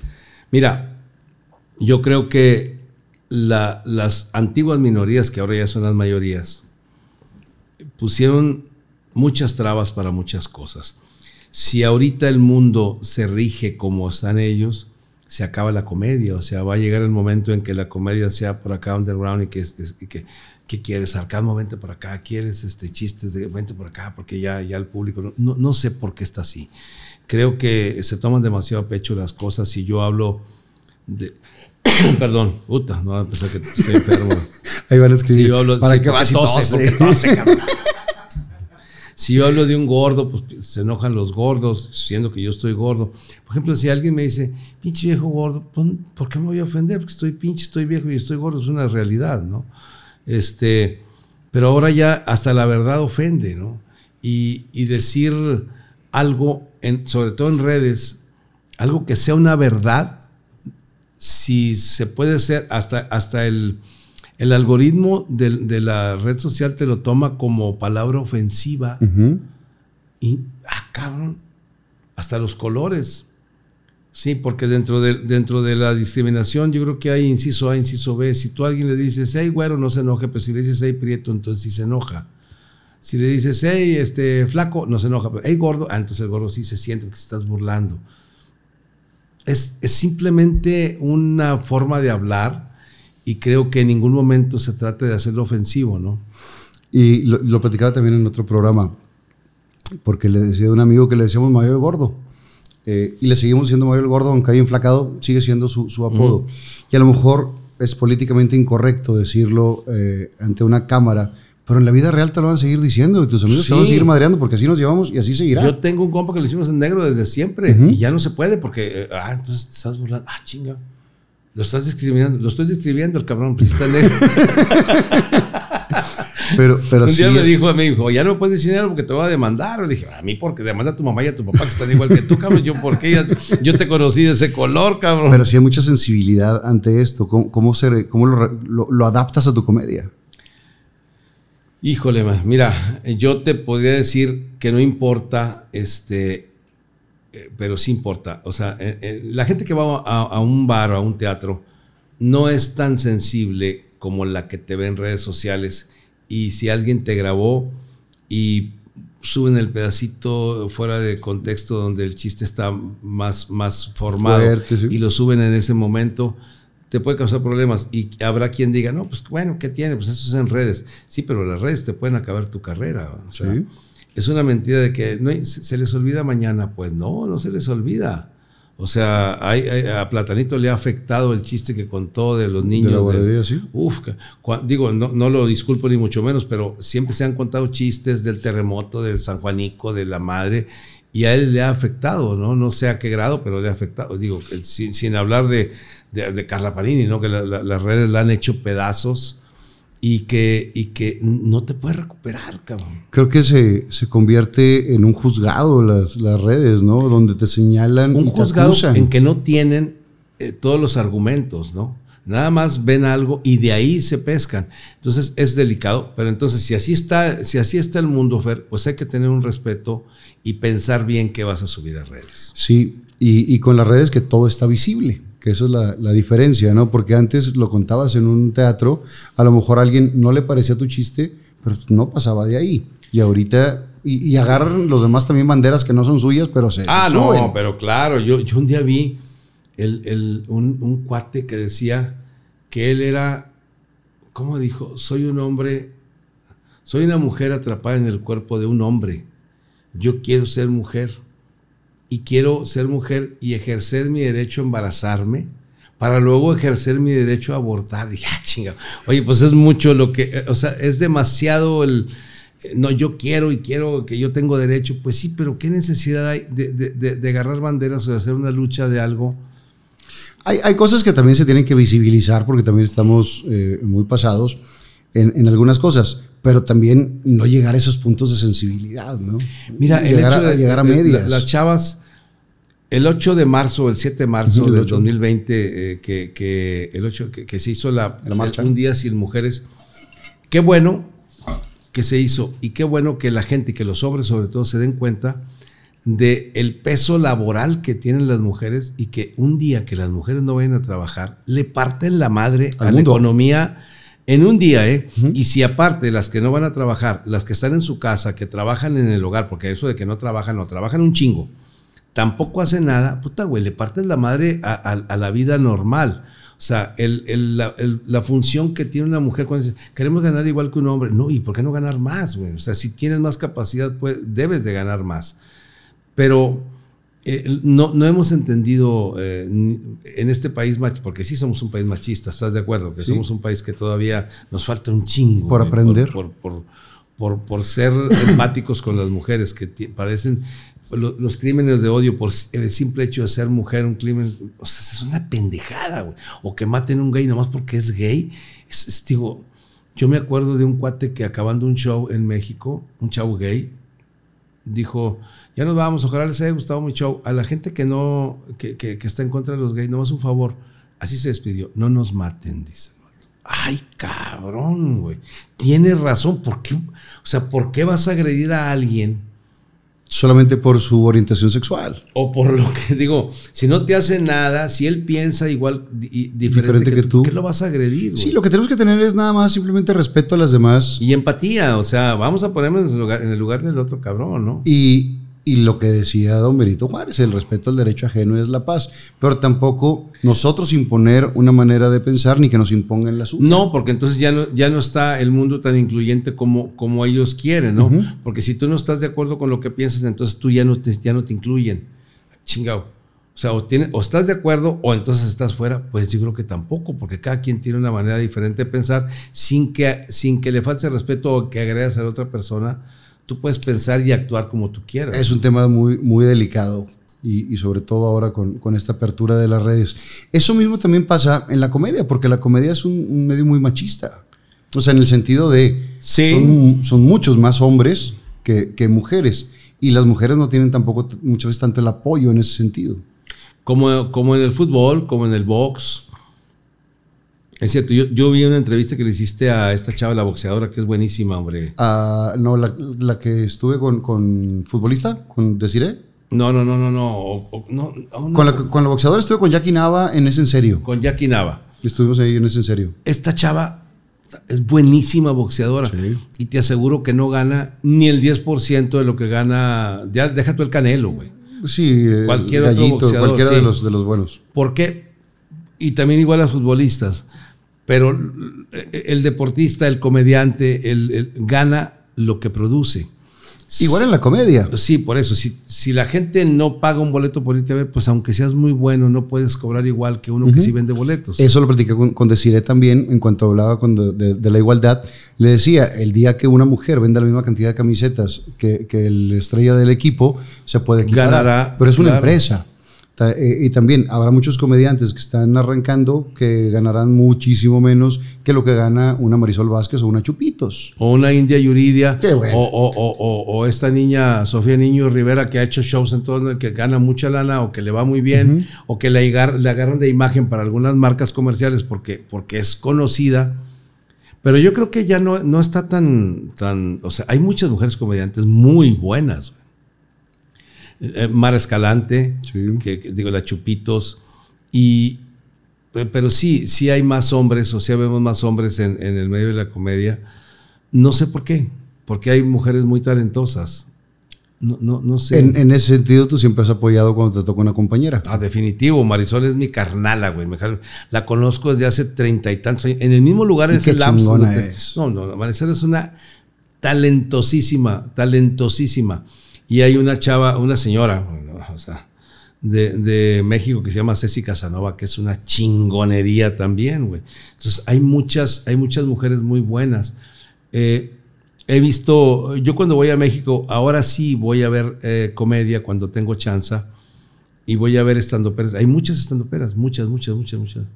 Eh, muchas chavas y muchos hombres gays que, que, su, que su comedia es o platicar lo que, lo que sufre o lo que han sufrido por un rechazo desde su familia hasta las demás personas por su condición de ser gays, que, que, que yo creo que ya no debería ni, ni siquiera de, de, tomarse en cuenta eso, güey. Ya, ya, debería llegar un momento en que cada quien tiene su, su orientación o sea, y no meternos en lo demás. O sea, no, no, o sea, no aclarar de que, oye, tengo un amigo, va a venir un amigo, pero es gay. Oye, es que chingas, o sea, ni me digas, porque si viene otro que. Él no es gay. Sí. O sea, ya no debería ser un tema Quitarnos ni siquiera de etiquetas. aclararlo. ¿sí? Ni siquiera de aclararlo, porque, pues no, es como si es, es protestante, o es católico, o es budista. Ni chingos no importa, güey. Su religión o con quién se acueste. Eh, el problema de, de, de, de la comedia es que luego lo toman demasiado a pecho, hombre. Porque tampoco se trata de que si tú cuentas un chiste, no es para insultar, güey. Un- Ahorita que decías y la de por favor no maten, era Manuna, ¿no? No, no, no, no, no era Manuna. No, Manuna sí lo, sí lo he visto en un, en un especial de Netflix, ¿no? De, de- no, era un cuate norteño, no, no sé quién se. No, no, Ay, Cantú se apellida y es de Cacho. aquí. Cacho Cantú. Cacho Cantú. Sí. Buenísimo el cabrón. Sí. ¿eh? Gusta, muy, muy talentoso. De, de las nuevas generaciones, digo, yo sé que eres una persona compartida que te gusta consumir comedia y demás. De las nuevas generaciones, ¿qué te gusta de, de lo que ves? la creatividad que tienen y que lo hacen con una disciplina porque eh, estudian eh, y que la regla de tres y que el callback y que la chinga, que yo no sabía ni qué era eso. ¿no? Esa es terminología que le No, pusieron. pero lo hacen y, y esa disciplina te lleva a un buen resultado. ¿no? ¿Y de esos cuáles te gustan? Me gusta Juan Pablo Valdés, que es un estandopero de, de México excelente. Me gusta Ania Julia Yeye, se me hace una estandopera muy buena, que ella platica su vida de gay, en que siempre la confunden con un hombre porque su físico pues es muy masculino y es un excelente comediante. Me gusta, este, híjole, es que no, no recuerdo sus nombres, qué mala onda que Pero no los sí, pero sí consumes mucha comedia. Sí, sí, lo- y los voy a ver, no, no, lo- los- no, no, en- no en redes, soy muy huevón yo para estar viendo en redes. Pero sí vas a bares de comedia, sí, vas a lugares en de comedia. México y me reciben, no mames, güey, para mí. El otro día voy a ver a, al eh, Gus Proal, Gus Proal, este, Archie Balardi, eh, Juan Pablo Valdés, Cristian Calvo y otro cuate que no recuerdo cómo se llama, excelente también. Y yo soy de público y luego ya cuando se sube, se acaba, se suben al escenario, me presentan, me suben al escenario, puta, y que estamos nerviosos porque usted está aquí, ah, cabrón. Que no sabes qué chingón, eh, güey. No sabes qué chingón para mí porque, eh, porque no me lo esperaba, ¿no? Es algo a toda madre y hay muy buenos estandoperos y hay muy malos como también comediantes, o sea... Como en cualquier profesión. Sí, sí, sí. Y, y digo, cada quien le, le echará sus ganas y, y demás. ¿Se distingue diferente la comedia de fuera de Monterrey a la de Monterrey? ¿Tenemos creo diferente sí. tipo de comedia? Yo creo que sí. El, el tono norteño se ha puesto muy de moda. Oye, compadre, que mamalón y que la canita asada y que sí, compadre. Que... Eso, eso a la gente que no es del norte le causa gracia. Más que a los que vivimos aquí, porque pues aquí así hablamos todos, ¿no? No, normal. Sí. Entonces, este, eh, les causa gracia el, el tono norteño y el talento innegable de los grandes comediantes que están ahorita, el Chulo, el, el Tito el Ranchero, Max Salazar, José Luis Agar. Eh, eh, no quiero excluir a ninguno, pero todos son excelentes. Eh, y hay otra corriente también del lado de Adrián Marcelo, La Mole. Ah, no, no, no, buenísimos. Todo- todo sí, lo- que ellos son más estandoperos, este, eh, tipo Franco. Hay un cuate que es eh, del Estado de México, que fíjate cómo, cómo uno, aunque no quiera yo reconocerlo, sí, sí, digo, no, no me llama la atención. Porque lo vi físicamente, dije, no, este güey no me llama la atención. Y nunca lo vi. Nunca vi su comedia. Y un día que pongo yo eh, comedia, porque escuch- duerme si puedes escuchando a Franco Escamilla, y, porque no, te, no vas a poder, que te vas a reír de amar.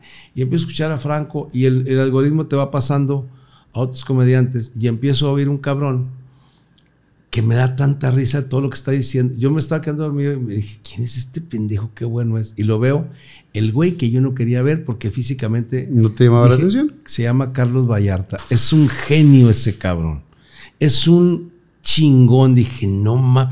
Y yo de pendejo perdiéndomelo porque decía, no, este güey pues no, no, Sí. no, no más de verlo, no. Me, no me pasó, me pasó lo mismo porque tenemos esa, esa forma, todos los humanos, ¿no? Muchas veces de prejuzgar nada Sí, más de verlo. sí, sí. Y el día que, que lo empiezo a ver y veo que su, su comedia, no solamente la comedia, sino una crítica social. Y es un cuate preparado y además es muy inteligente. Es que para hacer comedia inteligente hay que ser preparado. Sí, claro, y hay que leer y no, y no el condorito, güey. Sí, sí, sí. Y entonces se, se ve y él da, da sus justificaciones de cada una de las cosas que, que puede estar pasado de tono para muchas personas, pero creo que lo mismo, para, para todo el público. El, el especial que hizo de Netflix de, que está en la iglesia, sea, buenísimo. hijo, es, es Buenísimo. muy fuerte, pero es muy bueno. Buenísimo, buenísimo. Y todo lo que él dice, si, dejando un poquito a un lado la religión o el fanatismo, tiene toda la razón. O sea, eh, lo, lo- lo cuenta muy bien, ¿no? Y hay otro cuate que él es de aquí de Monterrey, que también tiene una comedia similar a, a- a- en, en algunos aspectos a este cuate, que es Freddy el Regio, que también tira madrazos a la religión. Muy Con cañones. mucho, con, con, con, con argumentos. Yo, yo conocía a Freddy, a pesar de ser de aquí, nunca lo vi, o sea, no, no lo conocí vi en aquí. México. La- eh, Lo conozco por, por allá, platicamos mucho, le mando un saludo a mi, a mi compadre Freddy. Y en una ocasión que vino para acá vi el show y sí, soy consumidor de su comedia, que es una comedia también de crítica muy fuerte y todo esto, pero es muy bueno. Muy excelente, Y arquitecto de profesión. excelente. Mira, yo tengo una amistad, bueno, no voy a presumir de que muy cercana, pero hay una relación eh, cercana, amistosa, con Fernanda Familiar. Y en una ocasión me habla por teléfono y me dice, Roger, ¿vas a presentarte hoy en México? No, le dije, no, no estoy en México. No seas gacho, dime quién está en el cuevón, pero dime si es bueno. Ok.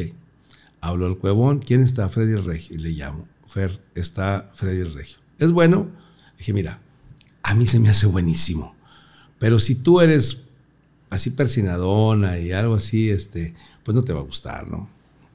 No, hijo, no soy persinado, voy a ir. A las dos y media de la mañana me habla y me dijo, qué bueno es este cabrón. Pues sí, o sea, si tú lo tomas como lo que es comedia. Y, que no es su si- punto de vista, a quién se identifique y a quién no. Ojalá que todo el mundo to- tomara en cuenta eso. O sea, eso es lo que él piensa. Tú te puedes reír como diciendo, me río porque lo que tú piensas, yo no lo pienso, pues estás muy pendejo. Y ya, pero no te claves, no, no lo no agredas. Y no quieras tampoco imponer su punto de vista, porque No, el comediante. porque él no lo quiere exacto, imponer, él, él- está platicando su punto de vista, ¿sí? ¿Qué, qué tanto crees que la, la comedia influya en el sentido de eh, una crítica social o qué tanto debe de, de- de hacerlo?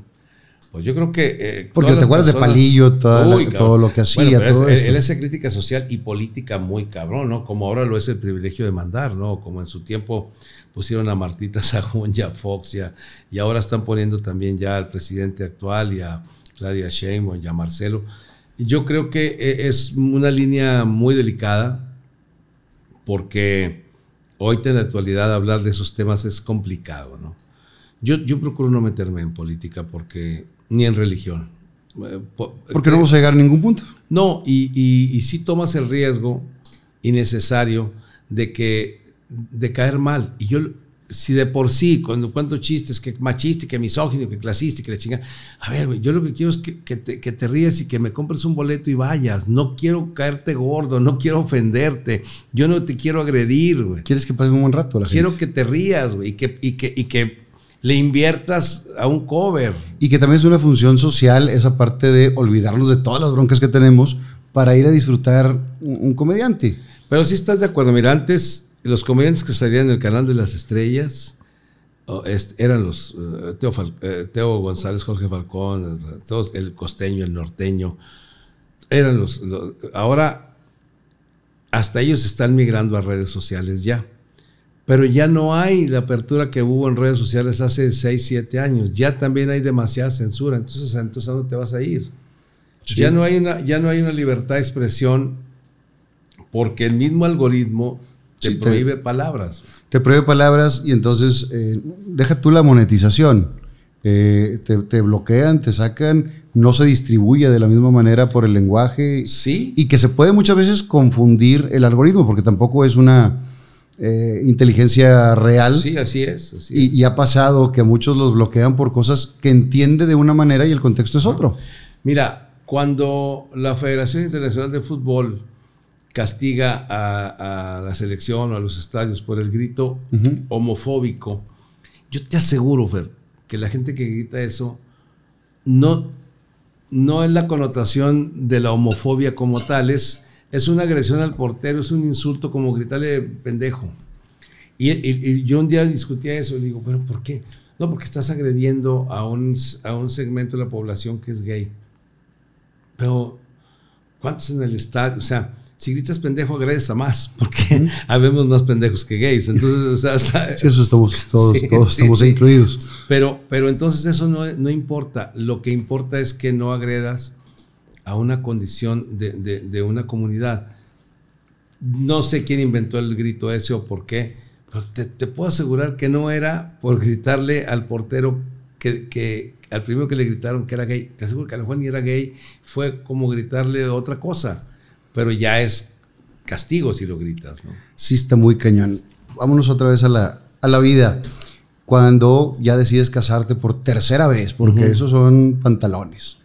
No, bueno, decidí casarme por tercera vez porque, porque eh, me saqué la lotería, ¿no? O sea, tengo una excelente mujer y, y, y, fíjate que no, ella no, no me casé con ella porque ella me dijera, oye, no, no. Porque tú quieres compartir tu vida con ella. Sí, que lo hubiera podido compartir sin, sin casarnos. Pero yo sí creo en que, en que. Y yo creo que tú también crees, por eso no te has casado.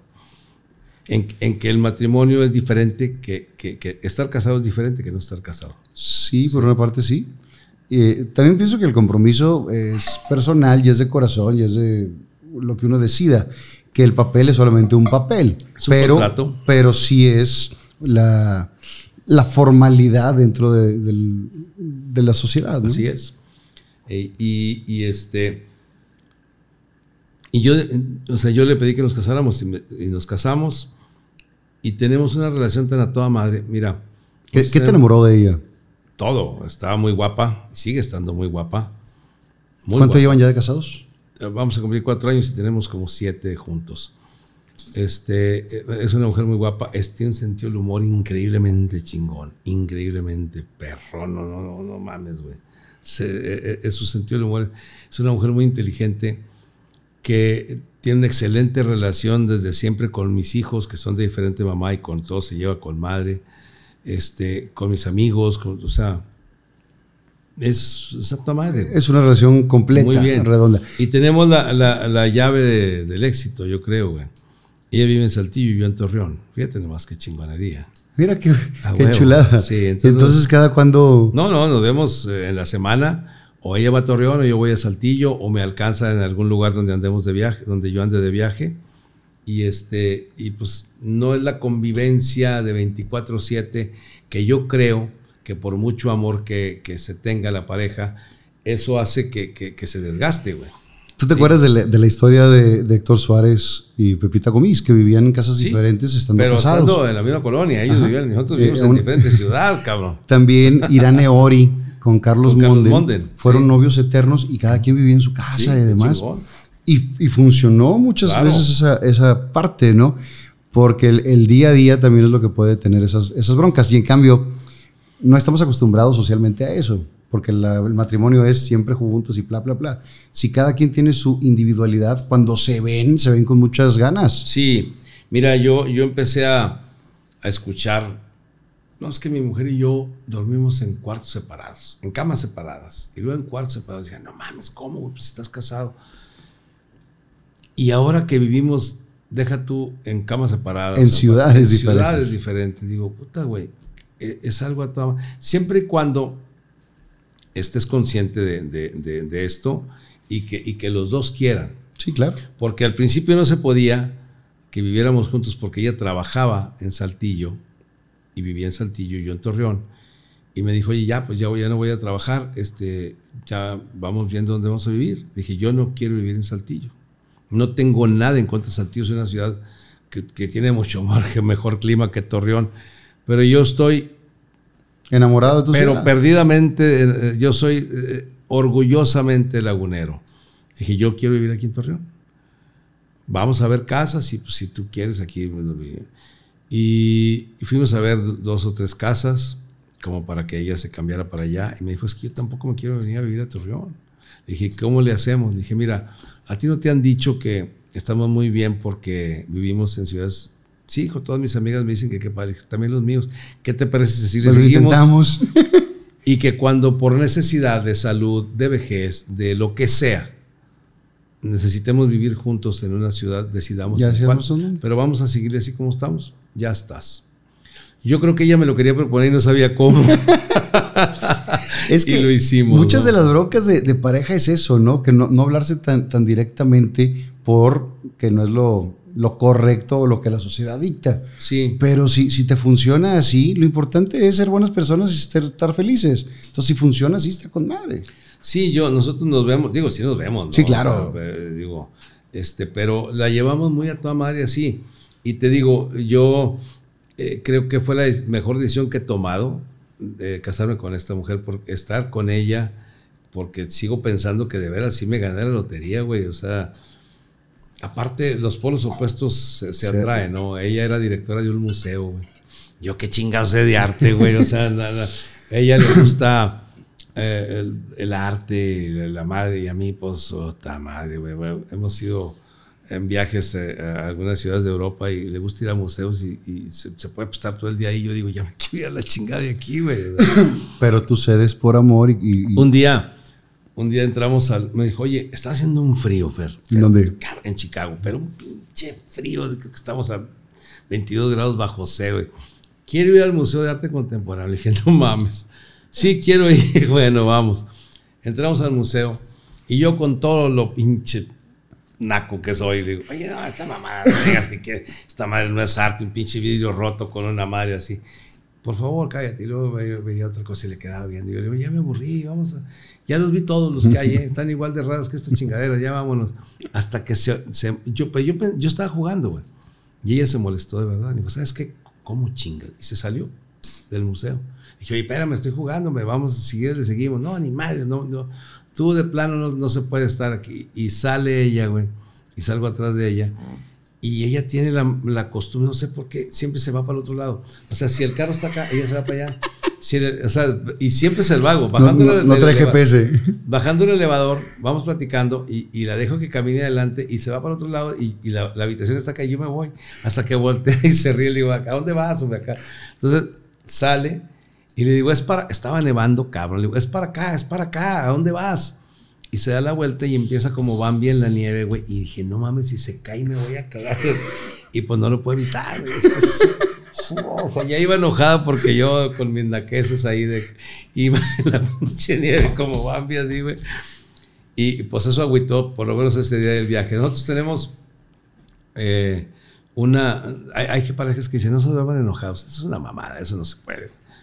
Pero nosotros, si, hay, si alguno de los dos eh, está molesto por algo, sobre todo yo que... Bueno, a ver, este pleito es como que pues, vamos a divorciar para ir buscando abogado. No, entonces ya vamos a bajarle huevos y estar bien, porque qué hueva. Y, y así lo solucionamos, güey. Ya, ya no te ganchas con las mismas cosas que te ganchabas antes. No, hombre, y ella menos. ¿eh?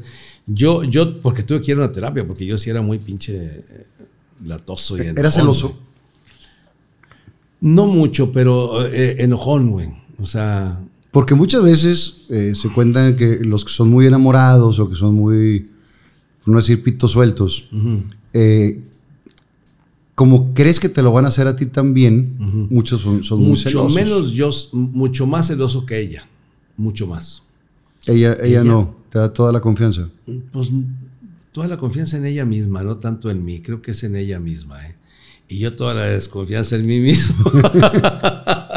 sí, entonces, este, Pero ¿qué es lo que te hace con ella decir, aquí sí no la voy a cagar? Que me la pasa toda madre, güey. Que, que, que me gusta, que es una mujer inteligente, que tiene un sentido del humor chingón. Mira, yo la ataco en los shows y le digo madre y media, pero ella en la vida real me, me, me chinga siempre, güey.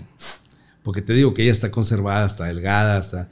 Entonces, un día, eh, y a veces yo lo meto en el show tirándole yo a ella, pero la verdad es que ella me lo dice a mí. Un día fuimos a cenar, y digo, puta, güey. Me dice, me dijo, ¿cenaste? Y digo, puta, güey. Me siento llenísimo, me, me, siento hecho un puerco. Y me dijo, no, y te ves peor. Siempre me chingué un día, ella es morena. Y ya estábamos viendo televisión y yo estaba muy interesado en lo que estaba viendo y ella no. Entonces me enseñaba el teléfono. Oye, mira, que digo, chinga madre. ¿qué qui-?" Y yo volteé, ah, ok. Y seguía yo viendo tele. Y le decía, ya por último, por último. Entonces volteo, estaba ella recargada aquí, volteo y le hago así en la boca. Así le dije, déjame oír lo que estoy oyendo. Entonces abre los ojos así, y yo la tengo agarrada así. Y ella es morena. Le dije, ¿sabes qué, mi amor? Así con tu color y haciéndote así la boca así, te pareces al pato Lucas, le digo yo. El pato negrito. Y la suelto, güey. Todavía no la soltaba aquí. Me dijo, yo sin que te haga nada te pareces a Porky. Y le digo, hija de la chica, déjame ganar una, déjame, déjame te gano yo una, ¿no? Sí, o sea. Eh, una persona con el éxito que has tenido en tantos años, normalmente cambian de residencia. Se van, por ejemplo, si estás en Torreón, a Monterrey, que es una base de comedia, o la Ciudad de México y demás. Sí, sí. Y tú siempre has decidido estar en Torreón. Sí. ¿Qué, qué te gusta de Torreón? ¿Qué es lo que te hace Todo. estar ahí? todo. Yo soy y no nada más Torreón, Torreón, Gómez, de la comarca la lagunera. comarca. Yo, yo estoy, yo, yo, yo soy feliz ahí, güey. Tengo muchos amigos en Torreón. Yo, yo escucho gente que dice, es que los amigos se cuentan con los dedos de una mano y te sobran dedos. Digo, puta, qué pobreza, cabrón. A mí me faltan dedos de las manos, de los pies y la. Tengo muchos amigos, creo que es una ciudad que a mí me da todo. Eh, conozco a mucha gente. Se me, se me para el carro ahorita aquí, güey, y me bajo del carro y te, ¿qué horror, Es una ciudad chica, obviamente, y mi familia es muy grande. Entonces, Todos se pues, conocen. todos nos conocemos. Y la verdad es que yo me la paso a toda madre en Torreón. Tiene un clima de la chingada, Torreón. Horrible. Pues muy parecido al de acá, ¿no? Eh, un calor seco, aquí es húmedo. Eh, tenemos un grave problema de, de, este. La gente que- vive en Torreón no lo percibe, pero la gente que va afuera dice, oye, que aquí huele, huele raro. Entre los establos, entre este, el drenaje, que no sé qué tan bueno es, a lo mejor no, no es muy agradable. Pero yo en Torreón soy feliz de amar. Tengo un grupo de amigos que nos juntamos hace toda la vida, en un café, en un café, no en un bar. ¿eh? en un café todos los días. Yo cuando estoy en Torreón, los días que estoy voy al café. Y ellos, como viven ahí y la mayoría están jubilados o son una punta de huevones que no hacen nada, vi- van todos los días. Primero del diciembre, 25, Navidad. No importa qué día estáis, Domingo, sábado, todos los días, todos los días van al café. Y yo a veces hago el viaje de ida y vuelta o, o me- o pongo el despertador a las 5 de la mañana para irme, para llegar a la hora del café, porque me río de a madre con ellos. Este chingón. O sea, me río de a madre. Eh, nos llevamos muy fuerte, muy fuerte. Un día le, le comenté a Gustavo Adolfo Infante, es que, porque me preguntó lo mismo que tú, le dije, "Bueno, pues es que en Torreón tengo amigos. Y fuera de la entrevista me dice, "Bueno, ¿y, y- y se ven todos los días de qué platican? Y le comenté las bromas que nos hacíamos y yo me reía y lo me dijo, ¿cómo te puede dar risa eso, cabrón? Eso no está simpático. Pero pues, es- Porque es- es, es humor negro, güey. O sea, de hecho, se han muerto algunos ya. Porque hay unos son mayores que yo, que ya es mucho decir. Y uno de ellos le estaban dando un tratamiento con una enfermedad muy cabrona que tuvo, que al final se lo llevó, ¿no? Murió él. Y se quedaba dormido así en la, en la mesa del, y lo, lo despertaba. ¡Eh, eh, aquí no tengas a dormir, cabrón! Perdón, perdón. Y, oye, ¿cómo te ha ido con el tratamiento, güey? No, pues ya, ya estoy mejor. Eso es mejor, pues ¿cómo estabas, cabrón? O sea, la- la- Muy fuerte- muy fuerte, pero entre ustedes- Entre nosotros entre los hombres, ese tipo de cosas es, es lo mismo que yo es, digo. es- es de- es decir, te quiero un chingo, compadre. Sí, sí. Entre más fuerte te lleves y más te burles de un amigo, es que más lo estimas. Eh, no te puedes llevar con. No, no le puedes hacer bromas cabronas a alguien que no, que, que no estimas porque pues, ni- no hay tanta confianza. güey. Y muchas veces eh, eso mismo entre sexos diferentes puede crear un conflicto. Ah, no, definitivo. Eso lo decía ahora el cavernícola, ¿no? Que somos tan diferentes Definitivo. de, de nacimiento, ¿no? Pero, pero sí, eh, mi, mi jefe, ¿tú te acuerdas del restaurante Al? ¿Alguna vez has ido al Sí, Al? cómo no, aquí en Igual, Madero. todos los días iba a tomar café con sus amigos. Todos los días. Dices, ¿qué platicas todos los días?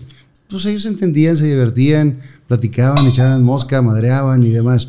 Y cuando mi papá se muere, su grupo de amigos y el restaurante le dejaron la silla todos los días durante un año y le ponían un café para Sí, sí, la recordar que estaba ahí. Y la neta es un detalle muy, muy chido, ¿no? Porque, porque se hace una amistad que son hermanos sin ser sangre. Sí. Sí, porque los hermanos no los eliges, ¿no? Ahí, pues ya eso ya viene. Lo que te tocó. Sí, chinguazo. Yo que tengo tantos, cabrón. Y tú también. Está bien. Pero los amigos sí los eliges y son, son unos hermanos que tú eliges, ¿no? Viene la pandemia y nos tenemos todos que encerrar. Eh, para la- los que nos dedicamos a, a lo artístico, en cualquiera de sus expresiones, pues éramos el último eslabón de necesidad. Los primeros eran los doctores, bla, bla, bla, bla. Pero la diversión, pues estaba hasta el final. Entonces, eh, se acaba la chamba para todas las giras, se acaba la chamba para, para todos los bares y se empiezan a reinventar muchos y a entrar a las redes. Y eso te pasó. Sí, sí, bueno, gracias a mi hijo menor, Rogelio, que este, pasó la pandemia conmigo. Y decía, vamos a grabar, papá, vamos a grabar algo este, que ya estás aburrido y que te quieres salir. Y, y empezó a, él a idear qué hacer y subimos videos. Y yo acababa de hacer, el último show que yo hice fue en el Río 70, aquí, fíjate que en el Río 70, en Monterrey, este, el día 8 de, de- ¿De marzo? de marzo, eh, ese fue el último show que tuve y me acuerdo porque lo grabamos y lo subimos a redes en donde yo digo, ahora que no van las mujeres a trabajar, ¿qué tal, qué chinga les ponen con que no vayan a trabajar? Me acuerdo porque, porque así empecé el show. Lo subimos a redes y, y luego hicimos más contenido para redes porque no teníamos nada que hacer. Y, se, y, y resultó muy bien, o sea, Antes de la pandemia, eh, tenías redes sociales Sí, pero, para, para pero muy- contrataciones muy- o cosas así. Muy, muy leve. Subíamos algo de material. Rogelio, mi hijo, ay, eh, este, eh, subía algo, pero no, no, no, no tan exitoso como, como fue en la pandemia, ¿no? Y empiezas a levantar de seguidores y te Sí. empiezan a llegar de todos lados Sí, donde de se habla madre. español Sí, y, y a veces Muy, más porque también lo ven con subtítulos, ¿no? sí, muy cabrón. Y empiezan a crecer tus redes de manera Sí. muy, muy rápida y te, te empiezan a conocer en lugares donde, a pesar de que habías ido a toda la República, a lugares donde no llegabas o la gente no tenía acceso a eso. Así es. Y, sobre todo, este, hay gente que dice, oye, yo no lo conocía, este, tengo un año viéndolo. Qué chingón. Para mí es algo a toda madre tener 62 años y tener un, un chingo de planes que, que todavía que, que cumplir, ¿no? O sea, muchos proyectos en puerta, una gira por cuarenta y tantas ciudades en Estados Unidos y aquí, teniendo la edad que tengo y habiendo empezado en redes sociales apenas hace cuatro años, pues soy un afortunado, un, un bendecido de Pero, la vida. pero ¿no? también es el talento y que, y Gracias. que la gente te, te quiere mucho porque eso es tu trabajo, que eso se nota de corazón. Sí, sí, yo me divierto. Yo les digo a la gente, no sé si ustedes se la están pasando bien porque yo me la estoy pasando a toda madre. Y yo creo que hay algo importante. Yo, yo nunca he tenido problemas con ningún compañero. Eh, al contrario, creo que no- yo gozo del, si no de la amistad de todos, o de, eh, por lo menos de, de una buena Relación relación, y con compañerismo. todos, sí. Y yo en lo que he podido he apoyado al que, al- en la medida de mis posibilidades, al que, al que quiere o al que lo necesita, yo siempre estoy en la mejor disposición, ¿no? Antes, antes de esto de generar contenido por redes con, con tu hijo, que fue el que revolucionó esa parte, ¿tú tenías redes sociales? No, de hecho hay una, hay una ocasión, estaba platicando así, creo que en una entrevista de radio, no sé cómo qué madre será. Y cuando acaba la entrevista, yo escuché que Franco Escamilla dice, voy a, a subir un chiste a Facebook, a, a- a YouTube. internet, a, Yu- a YouTube, a Facebook. Entonces le digo, ¿qué es eso? Fíjate, yo nada más el grado de pendejo y de inculto, analfabeta cibernético. Y me dice, las redes sociales, maestro.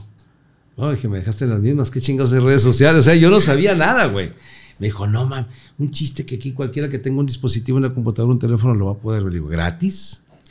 Sí. Le dije, no, me estás bien pendejo, no hagas eso. Fíjate nomás dónde está él y dónde me quedé yo. Te van a robar el material. Sí, sí, sí, sí, sí. Eh, y, y, y Frank, pues siempre ha sido un visionario y es un negociador excelente y un cuate con una visión y un talento en la comedia, Claro. ¿no? porque no por mucho chingón que seas para vender y para si no tienes talento. Entonces, este, eh, yo me acuerdo perfecto. Y me acuerdo un día que me dice que en una entrevista de él, dice que, que yo soy de sus comediantes predilectos. En, en una madre que él está platicando, puta, me lo mandaron un chingo de personas. Mira lo que está diciendo Franco, puta, güey, chingón.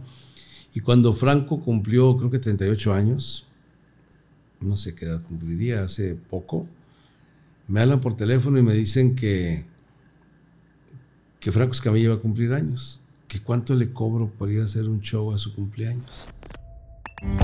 Compra ya tu casa en Natura Cerrada Arboledas. A tan solo 15 minutos del centro de Apodaca, este fraccionamiento cerrado te ofrece casas de una planta, de dos y tres recámaras, con cochera y reja al frente. Informes 8135-500-500. 8135-500-500. Natura, naturalmente cómodo para vivir. que Franco Escamilla va a cumplir años. Que cuánto le cobro por ir a hacer un show a su cumpleaños. Le dije, puta, dile que cuánto le pago por, por poder presumir que yo fui al show de su cumpleaños, cabrón. Eso está muy chingón porque digo, e- eres muy respetado por, por, por la comunidad de los comediantes, pero que un tipo como Franco, que es el número uno, Sí, definitivamente en cuanto a todo en este momento, eh, te diga maestro. Sí, sí. Él es, es una- es un hombre muy respetuoso de, de- ese tipo de, de la historial de cada quien. Sí, él, respeta mucho la trayectoria. En, un día el maestro, un 15 de mayo, él puso gracias y, puso mi nombre ahí, güey. Gracias al maestro. Güey. Eh, Es algo que para mí está chingón. Hay otros cuates que es, es la cotorriza, que la están rompiendo a madres. Muy cañón. Y hace poquito me mandan videos de ellos hablando de mí. Yo no tengo el gusto de conocerlos y se expresan tan chingón que digo, que a toda madre, qué chingón, güey. Que a toda madre, este, eh, que, que hablen bien de mí, ¿no? Digo, sin conocerme, porque si me conocen ya no hablaban bien. Entonces, este, No, la neta es que siempre, siempre, digo, las veces que yo te he visto en el escenario, primero como, como espectador, sí, que yo era muy consumidor de, de Unicornio Azul. Yo iba a ver todos los comediantes, me buscaba cuando se anunciaba en el periódico para ver quién iba a estar en cada Sí. uno y trataba de ver todos los shows porque me gusta mucho consumir eh, Comedia. comedia. Me gusta mucho el show de Oscar Burgos. Es el mismo hace 35 años, pero me gusta mucho el show. de- es que se le olvida que ya lo platicó, güey. Es el pinche problema, güey. No, pero la verdad es que me, me gustaba mucho ir a ver a todos los comediantes. A Marisol le dije que, le- que la conocí en un bar, restaurant bar que abrieron por Rangel Frías y que hicieron muy poquitas fechas, pero ahí la conocí y me impresionó el talento. Es una talentosísima, madre. Yo, yo soy de la idea que eh, el talento en algún momento va a encontrar su cauce. En algunos se tarda más, en otros se tarda menos. eh, en algunas veces eh, cosas de la vida te hacen dar un, dar un boom, pero el que tiene talento va a abrir el camino y, y así se ve por toda la longevidad de sus carreras. Sí, sí, en, a lo largo de 35 años yo he tenido la fortuna de, de alternar con el comediante que me digas, desde Franco Polo Polo, con el que me digas, con la India, con, con todos. Y he tenido la oportunidad de, de- de abrir shows que nunca en mi vida me imaginé, ¿no? Yo le abrí un show a Rocío Durcal. Cabrón, güey, no mames, eso nunca mi vida me lo hubiera imaginado, porque yo de chavo veía las películas de Rocío Durcal y luego le dedicaba tres canciones. Yo también.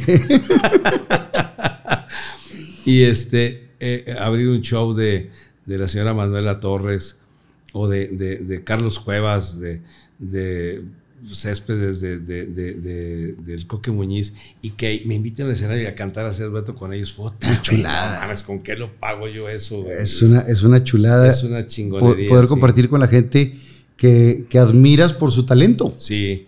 Fíjate, el, el- no sé cuándo va a pasar esto, Fer, pero el 16 de septiembre Va a estar en Las Vegas. voy a estar en Las Vegas, en Las en, una, Vegas. en una cartel. Yo, yo, yo me he presentado en Las Vegas muchas veces ya.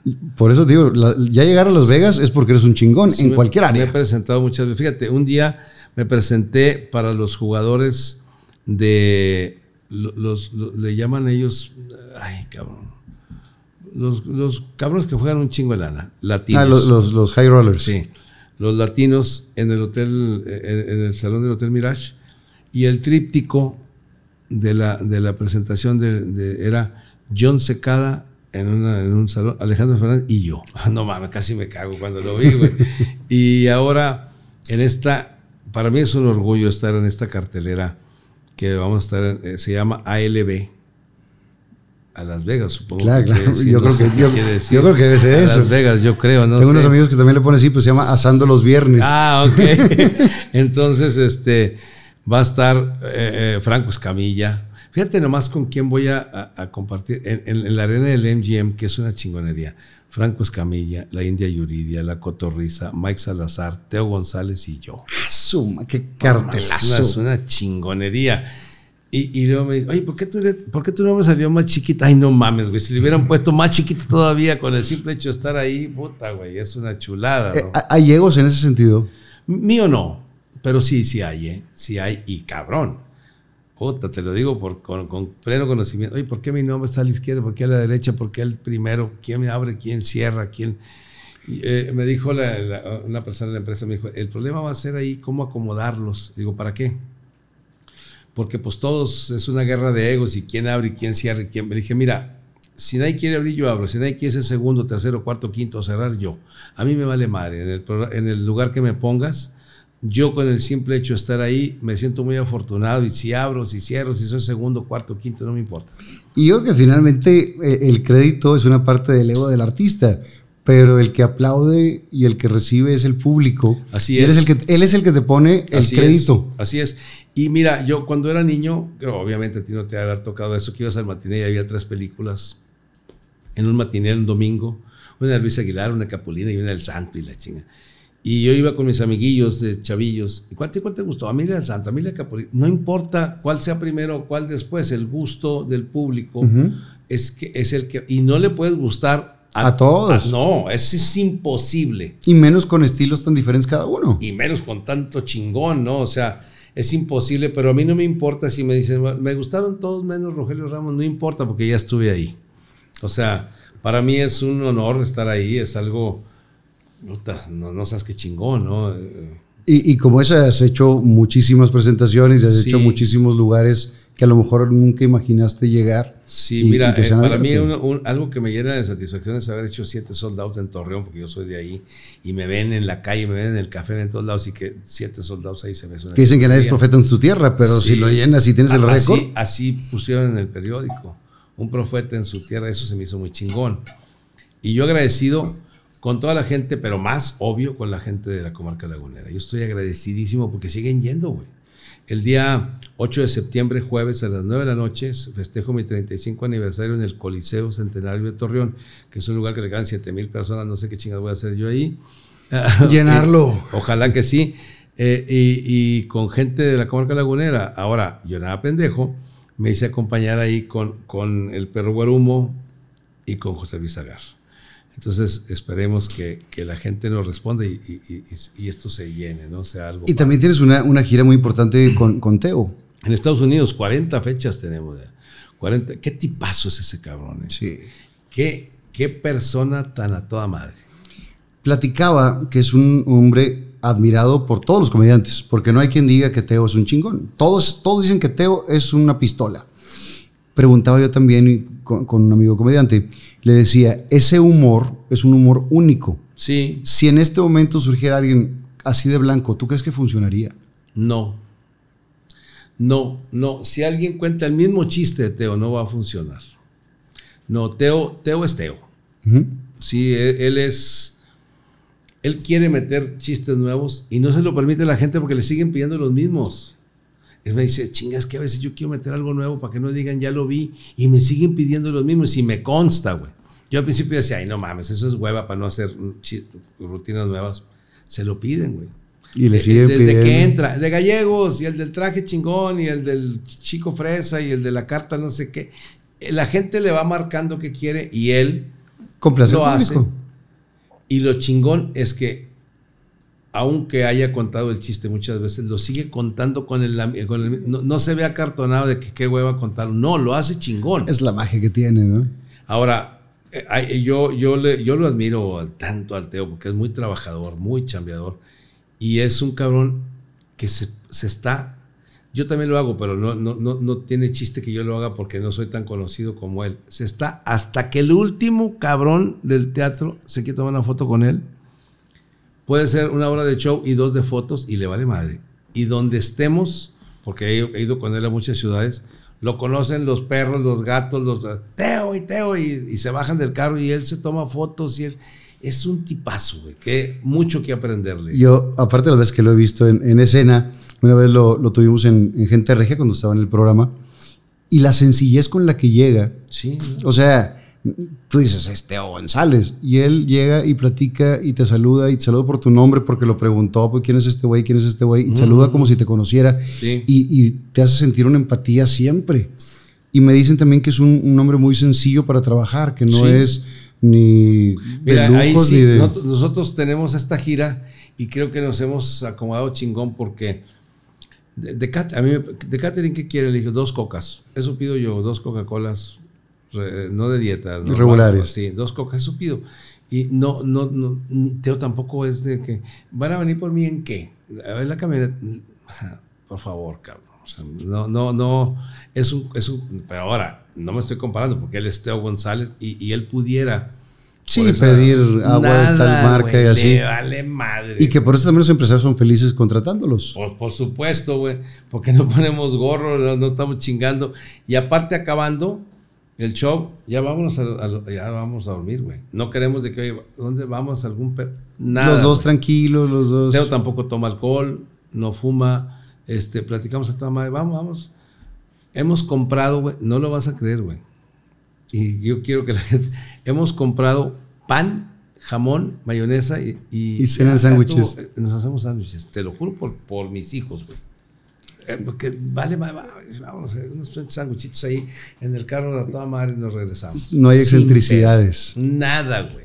Nada. ¿Qué tan difícil es eh, vivir todo el tiempo en hoteles? Porque vives mucho tiempo en hoteles. Mira, yo sé que la gente a veces sufre un chingo por eso. Yo me la paso a toda madre. Sí, No yo tienes no tengo bronca. pedo. Se me olvida. Oiga, ¿en qué, en qué cuarto estoy? Porque ayer estaba en el 426, yo en el, en el, 1000, en el 1200. Antes, como que eran las llavecitas, traían el número, pero Sí, ya con las ya no, tarjetas las ya tarjetas. te chingaste. No, yo, yo no tengo pedos, güey. O sea, Y el hay gente viajar que no puede dormir en su, más que en su cama y que no puede ir al baño más que en su baño, en, en su almohada. No, ya me vale. Con su mujer, nomás con él. Ah, no. Ah, perdón. si va a cambiar, que cambie todo. Sí, todo, todo, güey. Sí, vamos, vamos, vamos a darle variedad a este pedo. Hablando de, de- de tu sencillez y de lo que siempre es un chingón. Gracias. Has, has dicho varias veces de la grandeza de Polo Polo, de todo esto, aunque tuviste una mala experiencia con él. Lo- ¿Con lo- Polo? Con, con Polo. Bueno, fue, hace muchos años y él, él estaba en la cúspide y yo pues tenía poquito. Y, y a mí me, me- me contratan para hacer, me- del unicornio me mandan para abrir el show a Polo Polo que yo iba, que no me la creía de, porque siempre lo admiré. tu ídolo. Sí, y él se portó un mamonzón porque dijo que, que, no, que, no, que no quería que ningún pendejo, lo de pendejo lo dijo por mí, estuviera antes que él en el escenario y que quitara mi nombre de la marquesina. Pero bueno, eso pasó hace un chingo, güey. Porque luego en la, en la gira de despedida que hizo él, tuve la oportunidad de abrir el show de él en el Cuevón tres veces y se portó sumamente amable. Y la gente me dice, le hubiera dicho que ese va. No, ¿cómo le voy a decir eso, cabrón? O sea, claro que no, no soy tan pendejo. Pero eso habla también de tu calidad humana porque no te guardaste ningún recuerdo y sigues admirando. Ah, no. Deja tú, hace cinco años que hice el show con él. Los, los 25 años después de que me mandó a la chingada, él se presentaba, yo compraba mi boleto para irlo a ver, güey. O sea, no, no, porque no tiene nada que ver una cosa con otra. Y, y- y mira, Fer, luego lo entendí, porque él no quería que ningún comediante le abriera el show, porque luego le chingaban sus rutinas. Cosa que me ha pasado, no sé. Infinidad de veces. y por eso él no quería y tenía toda la razón. A mí a veces me dice, oye, que tenemos un abridor. Puta madre, cabrón. Lo oigo y luego regreso en cuatro o cinco meses y, y un abridor y ya contó algo. Uy, hijo de la chica. Pues bueno, ni modo, así es la vida, ¿no? Y así se mueve en todos lados también Sí. la, la comedia. Pero si nada más de los récords que tienes, tienes 14 horas de show Sí, diferente, hay- hay- hay- más lo que más que subiendo, hacer, porque ahora también las redes te exigen esa parte que sigas subiendo nuevo, material nuevo. Sí, sí, sí. Eh, lo, lo sigues diseñando cada cuando sacas material. ¿Cómo Mira, los- la semana pasada que estuve en el, en el bar de Zagar, platiqué yo por teléfono con, con el dueño del Cuevón en México y me dice, oye, cabrón, es que cómo ha cambiado ahora las cosas, cabrón. Viene un doctor, que le dije, César Lozano, no, no, no, pero similar a lo que hace el doctor Lozano, y me llena el lugar porque pone el título, la plática se va a llamar Cómo conquistar a tu pareja y cómo mantenerla a tu lado y se llena de, porque la gente quiere saber cómo conquistar a la pareja y cómo, la que ya tiene, cómo mantener. Le digo, ¿y, y te quedaste? Dijo, sí me quedé. ¿Y qué te dice, güey? Dijo, pues lo que ya sabemos, cabrón. Todo el mundo lo sabe, güey. Pues que te portes bien, que no seas grosero, que la chingada, que recoges tu plato, que todo lo, lo- lo- Lo que ya sabemos. lo normal, ¿no? Y me dice, ¿por qué ahora la gente tiene que decirle a alguien ¿Qué es lo que tiene que ser? cómo vivir? Dice. Porque so- es mi coach de vida. Ah, cabrón. Y si no tuvieras coach, ya te hubieras muerto o qué. Entonces, eh, eh, con- platicando eso, dije, voy a sacar una. un- y, y- y ya la, la- la estrené el jueves pasado. ¿Y prendió? Y la traigo chingón, sí. Porque digo, no mames, güey, ni modo que no sepas cómo, cabrón. Y me acuerdo de una frase que me dijo mi mamá que te, que te platiqué, que me, que me regaló un, un libro de, de sexualidad? sexólogos. Me dijo, mira, hijo, y eso acabo en el, en el cómo conservar a tu pareja, digo, una bola de pendejadas. Digo, y ahí, como me dijo mi mamá, ¿has oído la frase de que las damas primero? Sí. En ningún lugar es más importante que en la cama. Ahí tienen que ser las damas primero. Qué buena Cuando- frase. sí, dice, en, en ningún lugar aplica mejor que en la cama. Porque los fulanos, papá, y se van y la, chava, ¿qué hubo, cabrón? ¿Qué? Pues yo, primero las damas y luego tú. Y si primero las damas y si se le ocurre otra vez o las veces que sea necesaria, hasta, y luego tú. Eso me lo dijo mi mamá a los dos años y yo no sabía a qué chingo se refería. Pero, Pero lo aplicaste de grande. Sí, trato. Traté. Entonces, este, eh, eh, eso, eso se, eh, a la hora que platico de cómo conservar a, a tu pareja, que eso es una parte importante, digo, pero ahí eso no es nomás de que le cumpla, sino que primero las damas. Y hago ahí una analogía de, de- de algunas comparaciones pendejas, obviamente comedia, ¿no? Y, y es una rutina que está creciendo mucho. Lo puse el, el jueves pasado, volví a platicar algo con unos amigos de, de- de que hoy estoy haciendo esto y me dan, te retroalimentan, güey, te dicen cosas de, oye, ya, y también esto y también lo otro, y ya quiero que sea mañana en la noche pa- pa- para Para decir más. meterle. Mañana trabajo en México. Y luego el fin de semana trabajo con Teo en Chicago el viernes y el sábado en Milwaukee. Entonces ya traigo eso más, más. Pero fíjate, por ejemplo, en Estados Unidos, Fer, el show que hago allá es más dirigido a la, a la raza que, que está allá. A los paisanos. Sí, porque a cómo trabajan, cabrón. Puta madre. Eh, piensan que el sueño americano es fácil, pero se parten la madre durísimo y le mandamos saludos a toda la raza que, que está allá. Y mis respetos, güey, porque aparte de que están echando a andar un país que no es el de ellos, también es- una parte muy importante para que este país funcione, porque las por divisas que mandan ellos, puta, güey, a esa- ahorita creo que es la, la número uno de, de- de- de ingreso para el Estado. Creo que realmente si tuviéramos la, las oportunidades en este país, todos queremos a nuestro país, todos amamos nuestro país, no tendrían que irse.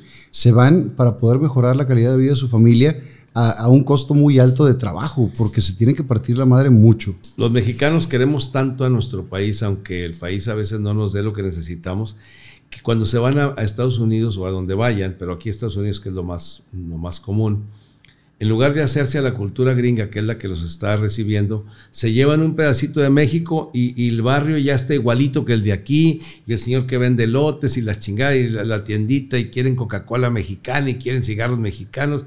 Sea, ellos quieren seguir viviendo en México aunque estén aunque allá. estén en otro, con otra capacidad económica Así de es. tenerlo allá. Y también es lo que hacen con los comediantes, cuando llegan es ir a recibir un pedacito de Y México. no sabes qué amables, güey. No, yo, ojo, eh, no estoy diciendo que aquí no sean amables, pero, Pero- pero ya pero el paisano eh, está Y- y- te quiere dar y te quiere dar regalos y te quiere compartir. me- te llevan regalos, güey. Te llevan regalos. Oiga, que usted, porque yo uso mucho pañuelos, me han regalado pañuelos, este, eh, rosarios, güey. Oiga, que, que Dios lo bendiga. Bueno, la vez pasada le mandaron, no me acuerdo dónde estábamos, en Estados Unidos, mandaron un rosario para Mike Salazar, otro para sagarle. Y esos cabrones no los veo, hombre. No, pues sí los veo, sí, sí. Y, este, y son buena onda, o sea, la gente es muy buena onda. Y, abre su corazón y, te quiere te compartir dan eso. cartas, gracias por venir. Qué chingón. Este, eh, hacernos la vida feliz y traernos un cachito de, de México. Y cuando llegan y te dan, siempre te pido por ti, rezo por Ah, ti, que te que vaya Dios muy bien. bendiga. ¿Sabes y, los es ves- algo? y lo sientes de corazón y dices, Sí, qué chingón. Sabes que es algo chingón, Fernando. Y no nada más allá en Estados Unidos, sino aquí también pasa. Que alguien te diga, oiga, estoy muy agradecido con usted porque traje a mi mamá y hace mucho que no la veía reír. O, o mi papá este, está enfermo y no quería salir y está muy contento. Hijo de la chinga. Eh, es- No, no. es- hay una señora que, que va al muchas, show. muchas veces la gente puede demeritar la, la profesión que dices, ay, no, te toca hacer reír. Sí. Pero no sabes la- la- lo que le puedes Sí. cambiar la vida a alguien Ah, con claro. eso. Hay una señora en Querétaro, al lugar donde yo me presento, que va siempre, va sola, porque dice que ella me conoció por su marido, que su marido era fan y que iban los dos juntos y se murió. Y ella cada vez que va, Lo siente. va, va al show y, y como dices que tu papá le, ponía su- eh, le pone su, su tequila al señor. Ay. Ay, cabrón. Y para mí es una chingonería que la señora eh, tenga el humor y el ánimo de hacer eso cuando a lo mejor para ella es doloroso, ¿no? Qué chingón. Qué, qué- qué padres las Sí. muestras de cariño de, Sí, de sí, la gente y que lo hacen de, de todo corazón. En cuanto a la música, porque eres amante de la música, ¿qué música madre. escuchas? Pues yo soy alma vieja, soy viejo y alma vieja. Me gusta muchísimo eh, José José, Montaner, Mijares, Emanuel, El Puma, Rafael, eh, Yuri me gusta un chingo, eh, Rocío Durcal, mm, eh, en español. Y en inglés me gusta los Beatles, me gustan un chingo, Barry White me gusta un chingo. Y, y- y- luego le cambio porque también me gusta Metallica. Este, este, eh, Coldplay me gusta un chingo también. No sé, güey, Michael Bublé, Frank Sinatra. O sea, to- estoy muy variado. Y en música. ¿Ya escuchaste mexicana- a Daniel Boaventura? Sí, acaba de venir hace poco aquí a Monterrey. Es una chingonería el vato ese. Una pistola. Este, eh, me gusta mucho Javier Solís. O sea, eres de, de gustos musicales amplios. Sí, sí. El reggaetón no, digo con todo respeto, porque, ¿cómo no te gusta, pendejo? Pues no me gusta. No me gusta el reggaetón. No me gusta. Ni el rap. O sea, de ahí el más, toda la música la, la escucho más una que otra, pero a lo mejor escucho cinco o seis de José José, dos de Marco Antonio Muñiz y dos de Montaner y cuatro de Mijares. Una de Cardenales, dos de O sea- Ramón. sí, sí, sí, sí. Mi, mi, mi, mi lista está muy variada, güey.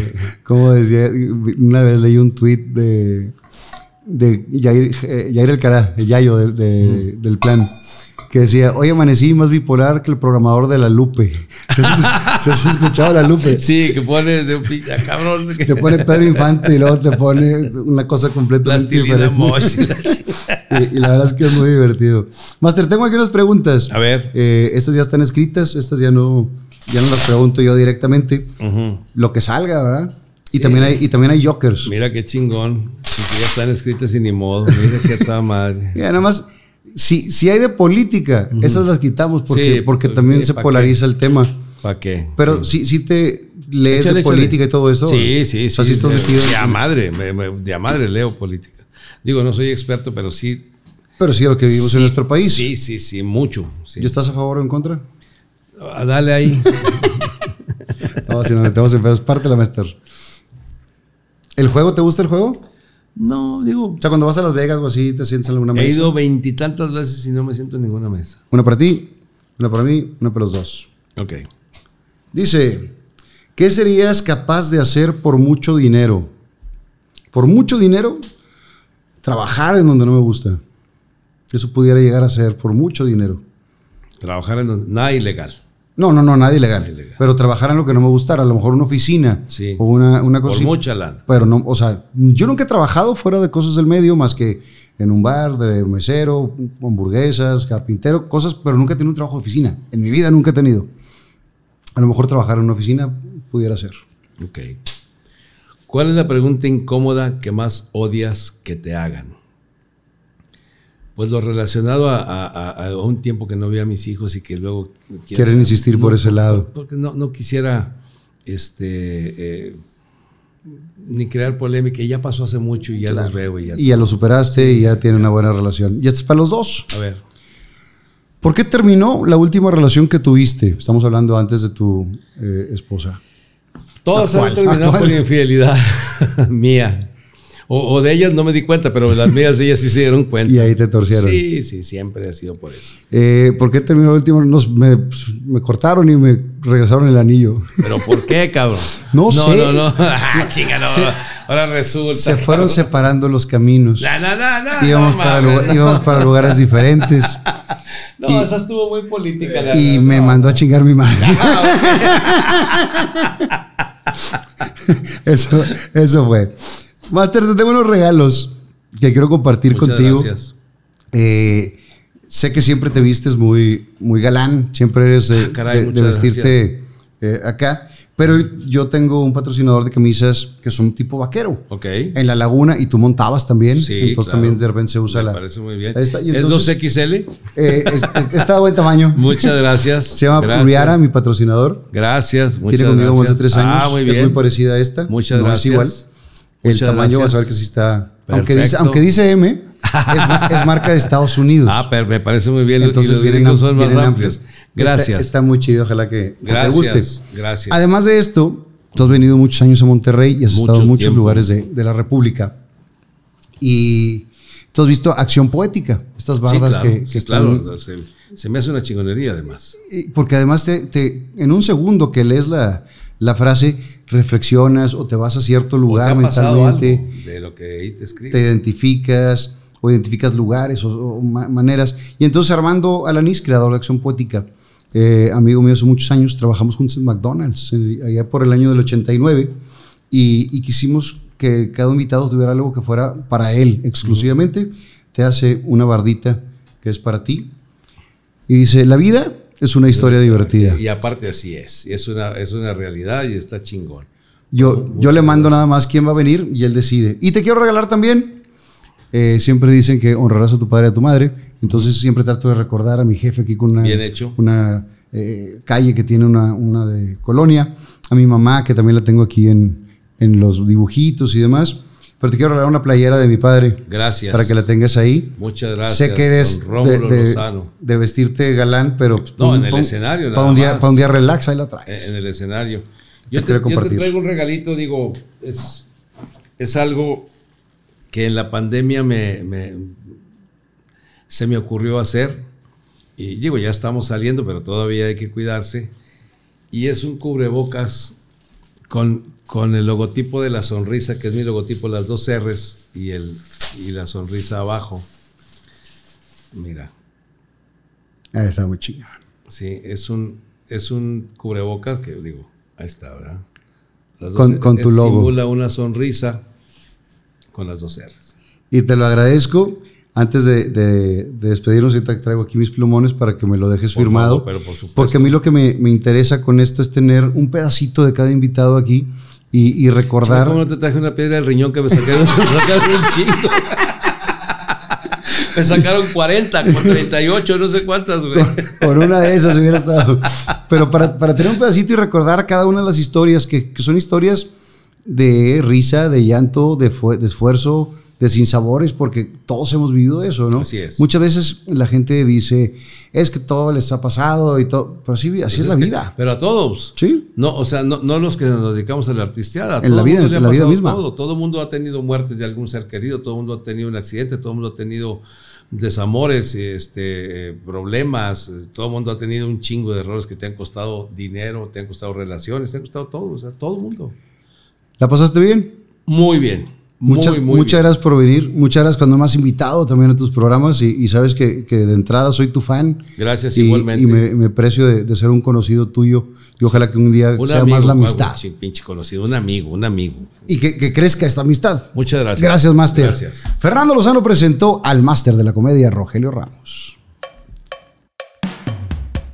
Viva Aerobús. Arella Viviendas. Chocolate Muebles. Las Malvinas. Gasolín. Presentó.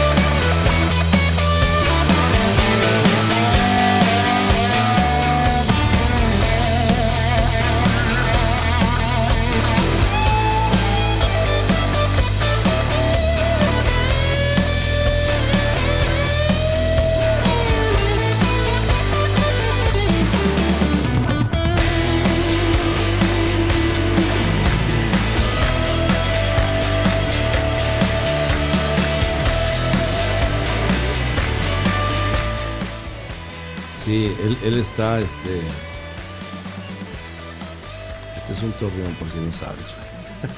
Tan, bon- tan bonito que está, cabrón, Torreón. A la- para el- para el